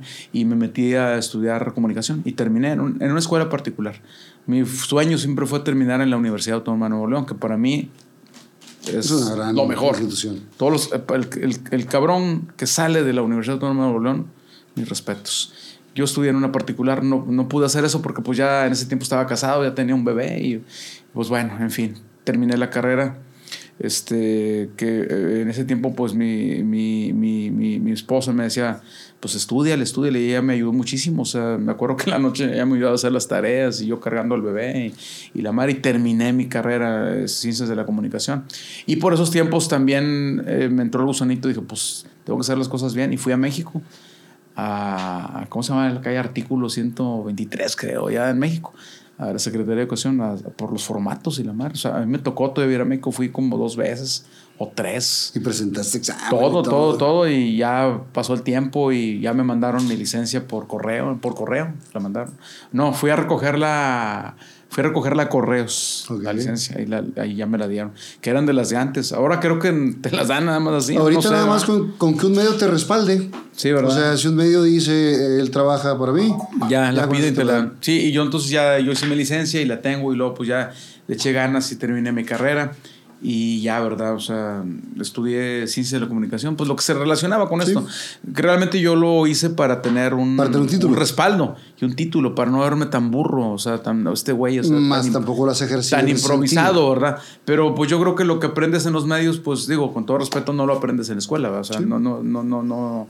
Esto se aprende Con el día a día. Con el día a día, y pues ni modo que en la universidad me iban a enseñar a hacer clases de pajarología o, o al huipirí o, o hacer bromas, haga la broma así. Yo creo que hay que instituir en, las, en las escuelas de comunicación las clases de pajarología. güey. Fíjate que, eh, pues no estás muy mal. eh. Fíjate que hablando de eso, hace como algunos años me invitaron a dar clases en una universidad particular y sí me llamaba la atención, pero dije, no, no, mejor no, porque no me gusta hacer. Yo soy una persona que cuando digo algo lo cumplo. Si no lo voy a hacer, mejor no lo hago. Así mi papá me decía, usted se pro- compromete a algo, cúmplalo. Porque no hay peor cabrón, cabrón que un no hombre, que un hombre rajón. Me decía, se rajan nada más, me decía mi papá, los rajones que no cumplen son las mujeres y los jotos, cabrón. Usted es vieja, no. Joto, no, tampoco, entonces cumple. Me decía, me decía, me- me decía, pues bueno, me decía desde niño eso. Entonces me quedó, entonces yo quería, dije, no, pues mejor dar clases. Porque, pues como experiencia, ¿verdad? Pero dije, no, le dije al a la persona que me propuso, que mejor no, le digo, porque por la onda de radio, en ese tiempo creo que ten- tenía el programa de tele. Le dije, no voy a, un día voy a venir, al otro día te voy a fallar. Sí, mejor no. Por, por llamados. Sí, sí, por- sí, sí, lo que sea, sí. Me acuerdo cuando grabé, el, el- cuando estuvimos en la tele, hijo la chingada, eso, los programas en vivo están mejores, en grabados es una chinga. Mil veces es mejor Los grabados es una chinga, me acuerdo que vamos a grabar acá y ahora que vamos a grabar allá y que no quedó, regrésate. Puta madre, o sea, una, una Yo, yo prefería hacer televisión en vivo porque sabía que entraba gente regia a las 9 y salía a las 11. Sí, sí, sí, sí. Pero cuando llegábamos a grabar un programa para un día festivo, por- No, no son muchos. ese- ese- en vez de esas dos horas eran cuatro. Eran, o más, sí, o más. Y, y en las novelas en México, mucho Eh, más. eh, y que no te tocara de que una locación, de repente en el programa que tuvimos, asusta, vamos a grabar allá a una plaza o vamos a una escuela. Y puta madre, que, que, que ya llegó un cabrón tarde y que la maquillista no llegó. Asusta, y yo ahí estoy como. todo el día. Entonces es, es otro, es, es, es, es- es- pues es, es trabajo finalmente, pero en, en vivo es, es más rápido. A veces sale de la chingada, pero pues ya ni modo. Pero también el callo que tienes ya. Claro, o sea, ya con el tiempo, o sea, con el tiempo lo va uno agarrando, o sea, al principio pues sí, cuando, cuando comenzaba uno, los, pues, entras, ay cabrón, la voy a regar y me regreso, pero ya con el tiempo pues ya... ¿Has tenido no. regazones así fuertes o no? Eh, regazones, eh, sí, cómo no, sí, sí, me acuerdo que cuando yo trabajaba en el, en el Circus Disco, esa siempre se la platico a mi familia, que pues yo trabajaba en, las, las cabinas de, de los antros, que hasta la fecha pues estás separado del público, el público está abajo. Me acuerdo que la cabina del Circus, ahí en Guadalupe, estaba arriba. Entonces yo veía a la gente, la veía desde arriba y ya no la pinche pista, chingo de gente y habla, no, que la madre. Pero entonces me dice un día el, el- el gerente, dice, oye, va a venir los traileros del norte, vas a presentarlos. Ya, con madre, no, pues con madre. O sea, pues en ese tiempo tenía yo 18 años. Y pues yo que las morritas y la madre, o sea, pues para lucirte, ¿no? Con Claro. madre. Pues yo en ese tiempo locutor, yo era, era ese locutor. Y pues no faltaba ahí que las morritas, ay, locutor, qué bonita voz tiene y la madre. Y yo dije, no, pues con madre me voy a lucir en el escenario. Y bueno, el día de los traileros estaba la disco hasta la madre. O sea, el circus, yo creo que había, esa, esa, a ese lugar le cabían más de dos mil gentes. Estaba lleno. Y afuera había como 500 que no entraron. Fue traileros. Y fue el primer grupo que presenté, el primero. Entonces ya con madre, las discos, las discos son oscuras, eran oscuras. Entonces todo oscurito, pues ya, ya me tocó, ya me subí al escenario y prenden la luz, ¡pum, cabrón! Y se, y se, y se abaja el- y ya nomás se oye mi voz. Ahí empecé a sentir el pinche pánico, El escénico, el pánico escénico. Donde prende la luz y donde, y donde avientan la luz para el público, chingo de gente. Y ahí empecé Y como donde que... los viste, ahora siempre empecé como que a, a patinar un poco. Dije, no, chingue su madre, no, no, no voy a tener miedo. No, que aquí estamos con los toreros del norte y que ahorita se van a presentar. Entonces lo que me pasó es que ese día se rifaban unas, unas motos, unas motonetas, de esas como ves pachao. y, y había una tómbola. Entonces toda la gente que entraba con su boleto echaba el boleto a la tómbola. Entonces me dice el, el gerente, "Eh, vas a hacer la rifa antes de que entren los traileros, das tiempo para que hagas la rifa, porque ya vamos a entregar las motos. No, está bueno. Y ya, y conforme pasaba el tiempo, ya empezaba a sentir la. Es que la- cuando te presentas en un escenario, la mirada de la gente la sientes Claro. la sientes y, y sientes que te traspasa la pinche piel, o sea, donde te están viendo la gente.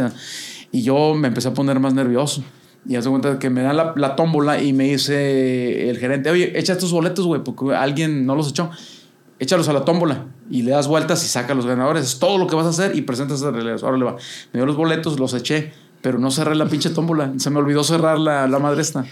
Y donde le doy la vuelta, se salen los pinches boletos al piso del escenario y todos, pendejo, todo el público me empezó a pendejear, puñetas y la madre. Y yo, hijo de su pinche madre, o sea, ese pedo duró como cinco minutos, se me, hicieron como, cinco horas. Yo quería que el pinche grupo entrara y yo, le, yo dije, yo en ese momento pensé, ahorita le digo al pinche gerente que tenga su pinche trabajo, yo me, voy, a, voy. yo me voy a dedicar a otra cosa, para esto no nací. O sea, yo me quería rajar, güey, o sea, dije, no, a la madre, esto, o sea, no, yo no, yo no nací para esto.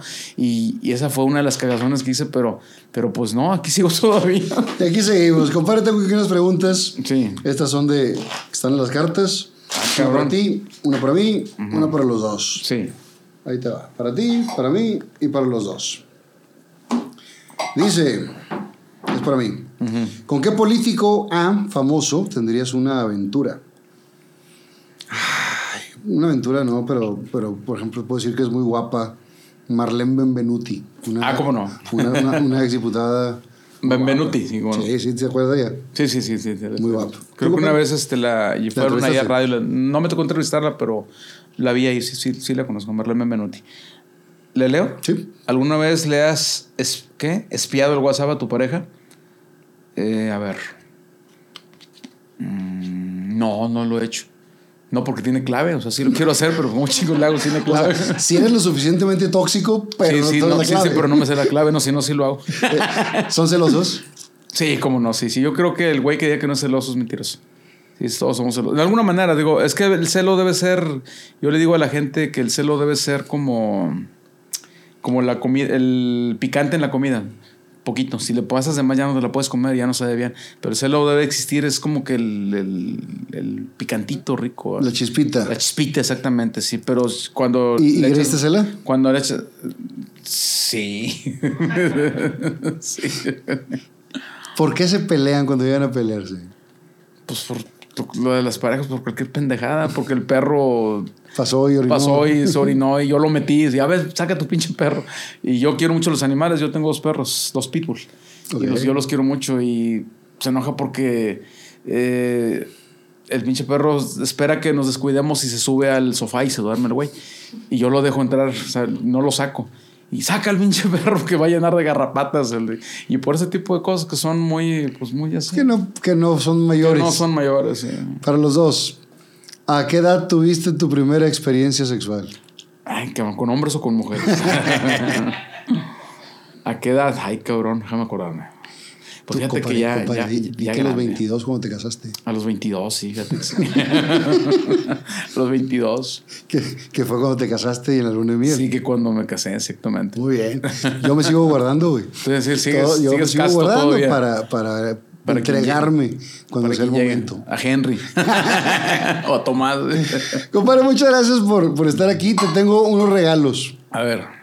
Tú has visto por toda la ciudad, porque aparte recorres la, la ciudad, Sí. las bardas de acción poética, Ah, ¿cómo no? que están Sí. las, las bardas pintadas con un pequeño Sí, pensamiento. con un pensamiento, sí. eh, un, pe- un pedazo de, de un poema, Ajá. eh, frases que te, que te dan... Sí, que andan en la calle, es muy, es muy común, todo el mundo lo conoce. Todos lo conocemos, es un movimiento que empezó hace más de 25 años. Blanquean la, La parte de atrás. la atrás y luego con letra y negra. con, una, y con una letra muy particular que ya sí. conocemos toda la Que Sí, tipografía. acción poética, sí, sí. lo- Y entonces Armando Lanís, que es el creador de Acción Poética, amigo mío, y siempre eh, le, le hacemos un regalo al invitado. Yo le digo quién va a venir, él elige qué, qué frase le va a poner. Aquí te, te manda Germán Pluma, Acción Poética, Armando Lanís, la hace Gasolín, y dice, soy un enigma. Ay, qué padre, no, muchas gracias. Este, este estamos hablando que lo hace de su puño y letra. Sí, como no, Esa sí, es sí, la- pues es el, la es- letra es- de acción poética. La letra, sí, de acción poética. Todo el mundo la conocemos en las bardas de. Y la verdad te lo digo, conmigo siempre te has portado siempre bien chido, pero sí eres un enigma, porque eres una persona que no se abre tan fácil con los demás, que eres muy educado y te saludas, pero, pero eres reservado. Pues fíjate que lo que te comentaba, lo que pasa es que yo creo que esta es mi chamba, o sea, eh, yo cuando en la calle me saluda la gente, pues me siento muy bien porque realmente los que nos dedicamos a esto, eh, pues somos, ego- somos egocentristas. Sí, tiene el parte ego. del ego, Es claro. mentiroso el que diga, no, es que me dijo yo no soy, no, me, no tengo ego. No, hay- nos hay una parte que nos gusta el que reconocimiento. te, que te pidan la foto y que, que te reconozcan en la calle, eso claro que nos gusta. Pero a veces la gente, bueno, no comprende, ¿verdad? Por ejemplo, oye, échame un enigma y ¿qué dice esto? Le digo, pues es que les digo yo, el doctor consulta en su consultorio, ¿verdad? no consulta en el súper. O sea, eso es una chamba nada más, ¿verdad? Y, y a veces la gente, digo, te confunde y cree que vas a llegar a una fiesta diciendo enigmas o haciendo chistes o, diciendo- animando. O animando, ¿cómo sabes? O sea, no, pues Cuando- no, o sea, ese es mi trabajo chamba, nada claro. más y ya terminó. Pero sin embargo, yo siempre trato de ser pues cortés con la gente, ¿no? Y sí, o sea, sí tiene razón, fuera del aire, fuera de las cámaras o de lo que me ha tocado hacer radio, tele, pues soy más bien callado, o sea, no, no me gusta Sí, hablar mucho. eres o sea. reservado. O sea, o sea, Siempre muy educado, pero reservado. Oh, sí, sí, sí, o sea, es que la- el, el Germán Pluma de la radio, pues es un personaje, es lo que la gente debe de entender. Es como yo le digo a la gente, no, pues lo que yo haga en radio, pues soy un personaje. Es como cuando ves una, cuando ves una telenovela, ves al, al malo de la tele, pues en la, en la calle no lo... No va a andar haciendo pues no va a andar maldades. haciendo maldades, o sea, el tuerto de Pepe el Toro, pues dicen que era un pan de Dios, o sea, pues es- es- nomás Sí, era el era tuerto y era malo, era su chamba. Además Pero de es esto, un- compadre, te tengo otro regalo. Otro más, ¿no? Eh, te tengo un regalo que yo siempre trato de recordar a mis jefes eh, para que la gente los, los siga recordando y te quiero regalar una playera Hombre, con, con la imagen de, de- del de jefe Rómulo. Para que la tengas Fíjate que hace, hace algunos días estaba platicando yo en, en un programa, en uno de mis programas que, que de los conductores de aquí de, de- bueno, me, me incluyo entre, entre, el- entre la nueva camada de conductores, ¿verdad? que ya no hay gente con ese talento. Y mencioné a tu papá, de que donde ya no hay un Rómulo Lozano, un Betín, un Don Chucho, un Mario Valle, o sea, que eran este, gente que, que no más compararse, o sea, no ocupaban ni escenografías ni nada, o sea, para, para hacer lo que hacían. O sea, en el caso de tu papá, o sea, yo recuerdo que pues era, era ver a Rómulo, o sea, todo el, toda la Sí, vida. era, era un clásico. Era un clásico, era, Era Rómulo. parte, era parte del, del día a día de la sí, familia, sí, ¿no? sí, y luego la, cómo trabajaba, o sea, yo imagino que no tenía ni guiones ni nada, ni, ni scripts, ni nadie No, que le tenían un guion nada más, pero para Sí, la claro, escuelita. sí, sí, claro, para la escuelita que sea todo con Esperancita. era Pero todo era, era, era, Todo era era, de día, o sea, eh, eso, eso es lo que, lo que yo admiro de, de ese tipo, de, de como tu papá, y te digo Betín, eh, Don Chucho, a Don Chucho, Mario Valle. Por supuesto. Este, todas esas personas, digo, ¿cómo, ¿cómo le hacían? O sea, pero pues es que traían el talento, ¿verdad? Traían el talento. Uno de los últimos que yo pienso que era de esa camada era eh, Juan Ramón, que ves que Ya ya, falleció. Este, se me decía como que fue uno de los últimos, ¿verdad? Este, hay uno que es muy malo, nada, no no, no es cierto. Eh, Este, de pollo no vas a estar hablando. Saludos mi compadre. de Oscar Burgos tampoco va a estar hablando, nada, no es cierto. Y de Julio Montes. Menos, nada, no es cierto. No, no, este, todos tenemos de alguna manera, pues lo que. Lo, lo- Nah, y nuestra- todos- y nuestra todos- manera de trabajar, ¿no? Claro. Y, y no por nada has durado tanto tiempo. Sí, pues ahí sí, sea- sí, es lo, es lo que decimos, lo que decíamos hace rato de los artistas, o sea, de los, de los grupos, ¿no? Y del trabajo, o sea, la cosa no es llegar, sino mantenerse. Y claro que en, en ese tiempo pues hay altas y bajas, hay ratos que, ay cabrón, pero pues hay que echarle chinos para, para seguir, o sea, No hay de otra. para mantenerse y pues de esto, porque pues no, no sé hacer otra cosa. Y, y de verdad te quiero agradecer por, por No, no, el muchas de gracias hoy. a ti por la Y aquí te- invitación. Te, tengo los regalos. ¿Y tú me trajiste, compadre? Sí, mira, este, yo te traje algo de, de lo que yo, de lo que yo hago. Bueno, el, el- el- el dibujo no lo hice yo, lo hace un colaborador mío que es Urban Art, que es un excelente caricaturista y es tatuador. Él me hace, yo le doy la idea y él hace los pajaritos. Mira, este es un pajarito que yo le puse, este es el pájaro. Este, este pájaro, ahí te va, mira, este pájaro lo voy a explicar. Este pájaro es el que te pide, te pide que le ayudes cuando hace frío. ¿Cuál es ese? Este pájaro es él. Él te pide ayuda cuando hace frío. Es el que te pide eh, una chaqueta de puño. Ahí está, míralo. ¿Te fijas? La expresión. Sí, ahí está. Entonces él te pide una chaqueta de puño. Y fíjate, cuando este pájaro lo digo al aire, pongo de fondo el chaquetón Chaquetón grande. que dice, ah, su mecha. Su mecha. Entonces, este te lo traje aquí para que lo tengas en tu programa. Este, esto Muchas yo gracias, los- compadre. se los regalo a la raza, digo, a la, la raza y a donde voy les doy pajaritos. Pues eh, tengo muchos, eh, eh, Urbanar los, les doy la idea, él los, él los plasma con mi idea y lo hacemos así. Y, y en mis redes sociales, en mi Instagram, ahí hay un chorro de pájaros, ahí los pueden ver de, de bulto. Qué chulada. Aquí está el pájaro del Es el de pájaro, es el, el pájaro que es el pájaro que cuando tiene frío te pide ayuda. Te pide un- una chaqueta de puño. Ese es el pájaro que cuando tiene frío te pide ayuda. ¿Y a su firma? Sí, está firmado, sí, todo está firmado. Ah, toda madre, para aquí es de la firma mía y abajo pues viene el, el- El de la firma del, del- del artista. que ¿Dónde te podemos ir en las redes sociales? En- estoy en Instagram, Germán Pluma 45. Fíjate que hablando de eso, yo era de las personas que hasta hace poco dicen, no, las redes sociales, ay cabrón, me dan como hueva. Pero pues es que es necesario. Ya no es de creer. Es no, de, no, no, de es que es de huevo. Sí, sí, este. el- Es el Instagram lo que estoy manejando ahorita y ahí tengo. Métanse al Instagram, Germán Pluma 45. En Instagram, ahí, ahí van a ver pájaros, pues, todas las pendejadas que, que, que suben enigmas, pero sobre todo los pájaros, ahí, ahí vienen muchos de los que digo en el radio y lo importante es que ahí los ven de, de, de, de o sea, ya los conocen. Excelente. O sea, ves el pajarito. Y en radio de 12 a 2 y de En 6 a radio 8. estoy de 12, de 12 a 2 de la tarde y de 6 a 8 de la noche, de lunes a viernes. Y los sábados de 12 a 2, nada más. Para, no, abu- no que toda la tanto raza al público. sí, y, y la raza que nos está mucho. viendo de afuera, también que lo busque a través de. de- Sí, pues en, en- en redes sociales. Eh, pero Pues ¿dónde los- ahorita, lo- ahorita en mucho. y todo ese En el TuneIn, ¿no? ¿Cómo se llama el TuneIn? ¿Cómo le llaman? Sí, TuneIn. Sí, en TuneIn. Ahí, en, Ahí pueden encontrar la banda Sí, lo 93.3. buscas ahí, ahí salen, en un grupo Radio Centro, banda 93.3, eh, Monterrey, Nuevo León. Gracias por venir, compadre. No, hombre, gracias ¿La a ti. pasaste bien? Muy bien, la verdad es que de los programas que... No veo muchos programas de este tipo, la verdad. eh, porque siempre veo películas de Pedro Infante, de Tintán. Pero eh, sí he visto programas tuyos y se me hacen muy, muy interesantes. El que me aventé de completo fue el de la... ¿Cómo se llama? ¿El abogado? Roberto Flores. De Roberto Flores. ¿no? Me hizo... Me, fue muy buen programa ese. Y el de Elías... ¿cómo El de? Elías Cervantes. de- de Magneto. Sí. El que tuviste aquí a Elías Cervantes de Magneto. O sea, muy, muy buen programa. El del CEPI no lo viste. El de Cepi lo he visto en pedacitos, fíjate, porque no por uno o por otra, digo, mañana lo voy a ver, pero lo he visto en pedacitos, el de, el de, de mi Cepi de Oro, sí, sí lo... Sí lo Y hablando de los ver. grandes también de la radio, que dices que fue un referente, también está Adrián Peña. Adrián Peña, ese no, no, También- no, también no aquí. sabía este, de, de Adrián Peña. que y yo agradezco a todos que vengan a contar un poco de su historia. Adrián, sí. Y, y que la gente vea que si tienes la intención de entrar en el medio, fácil no va a ser, No, no, no. pero partiéndote la madre y, y con, con tenacidad lo vas a lograr. Fácil no va a ser, pero lo más difícil es mantenerte.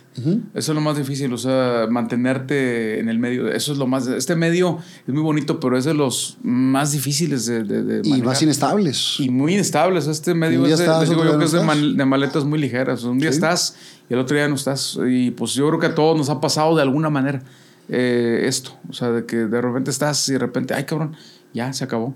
Pero pues hay que echarle ganas para seguir en el, en el medio o buscar Y otras el opciones. gusto de- del público. O buscar otras opciones, como es el caso tuyo, Y ¿verdad? Que, que está con madre y que ahorita pues vas, vas, vas muy bien, o sea, y así te puedo dar otros ejemplos. Esta Belly le fue, muy- le fue con madre, mejor. Gracias a las redes, Sí. la conocen en toda Latinoamérica. Pero te digo una cosa, pero no todo les pega, ¿eh? No. Es otra cosa. Es otra Porque cosa. hay gente muy famosa, muy buena, pero las redes no les pegan. O sea, Sí. no, no, no, o sea, no, no, no. Pero en este Como, caso. como hay raza de tele que hace radio y no jala. O como hay raza de radio que hace tele y no jala. Pues es hay, que- hay unos que sí funcionan en muchos Pues es lados. yo, bueno, eso, eso sucede, pero yo siento que el que es buen gallo donde quiera Donde tiene quiera que cantar. Y si te toca presentar a el mariachi, lo presentas. Si toca presentar a, a Madonna, la presentas. O sea, es que es la versatilidad que uno Sí. tenga y no cerrarse, sino pues yo soy, pues yo nomás... no. Soy popero, soy, popero, no, no, rockero. soy- yo soy de todo, o sea, pues tu ejemplo es claro, o sea, entrevistas a abogados, este, cantantes, conductores, Locutores. eh, payasos. si Señor payaso. Perros, ahí está la pata del perro, gua- Guarumo. del perro guarumo, ahí la estoy viendo, ¿verdad? Cantantes, comediantes. Cantantes, comediantes, todo. entonces, Payasos. entonces tú dices, pues ¿por qué me voy a cerrar a, nada más a una línea? No, pues nada más entrevisto grupos, son más cantantes. No, o sea, de todo, o sea, de todo, porque cada persona o cada, cada personaje, cada persona tiene su historia, o sea. Todos tienen algo que, que aportar y compartir con los demás. un, un, un albañil, un barrendero, un panadero y te puedo asegurar que, que tiene una historia y tiene cosas muy interesantes. Sabes que tengo otro programa los lunes que, que se llama Retratos de Vida. Ajá. En este programa entrevisto generalmente gente del medio o gente eh, ya, que es, ya que es conocida y famosa. Pero ahí entrevisto todo tipo de historias. Igual entrevisto a un luchador, que entrevisto a un eh, controlador aéreo, que a una enfermera de, de primera línea COVID. Historias reales de vida, porque Claro. todos tenemos una historia que contar. Claro, y eso yo lo veo a diario porque yo tengo la costumbre de mis programas, siempre la persona que me habla le pregunto, ¿en qué trabajo, qué haces? ¿En qué se dedica? Para saber cómo lo voy a tratar, o sea, o sea cómo, De- cómo voy a de qué entrar. pueden platicar. Y pues en, en el- en- en el- en mi programa me hablan de todo, desde amas de casa, este, muchachas de servicio, eh, abogados, gente preparada. Este, el otro día me habló eh, que era un ginecólogo, un ginecólogo. Y es un profesionista, o sea, y escucha Es que te entretienes parejo. y entonces eh, yo digo, pues algo le saco a cada quien, ¿verdad? Este, porque lo es el poema de, de Siderata de Benavides. Hasta la persona, ¿cómo dice? Una parte. Eh, puede sacar provecho de- de- hasta del necio, tiene, tiene su historia. Entonces es bueno escuchar a la gente. A mí me gusta mucho escuchar a la gente. Yo antes de hablar me gusta escuchar. O sea, la gente, a ver, oírla, oírla, oírla. Porque algo le vas a sacar. Definitivamente. Definitivamente, bueno o malo, pero algo tiene la gente, el que sea, sea luchador o sea conductor o cantante. Todos tenemos una y a historia que contar. veces de las personas que menos crees es de las que más aprendes. A mí me Sí. ha tocado así, de gente, de la gente más sencilla, que es, es la gente que ha aprendido más, fíjate. Y de la gente más famosa es a veces las que me han decepcionado, que no, casi no traen nada. Hijo, Pero la pues gente- lo hemos vivido con muchos que llegan de promoción y que se sienten soñados, güey. Eh, pero yo con la gente más sencilla es la gente que le, le he aprendido mucho. Pero en general a todo mundo le aprendes, a todos. Pero la cosa es oírla, escucharla. Definitivamente. Compadre, muchas gracias. Hombre, gracias a ti por, la, por la invitación, la pasé muy bien. Y esta es tu casa. Y la verdad es que sí, yo decía, ¿cuándo voy a invitar a este hombre? Lo, lo platicamos un día, güey. En la arena, ¿te acuerdas? En la arena, Monterrey. eh, el día que estaba del- más, Estaba el Poder del Norte y más. Y más. Sí, ¿verdad? Fue esa vez. fue el año pasado, Eh, fue, no es diciembre, fue el diciembre pasado. Tiene un año. año y medio que me, Año y medio. que me hiciste esperar. Lo que pasa es que Año y medio. la gente, la gente fina Pues la tiene, gente tiene su. tiene que. no, tienes como tu agenda apretada, güey. Tengo que yo que esperar.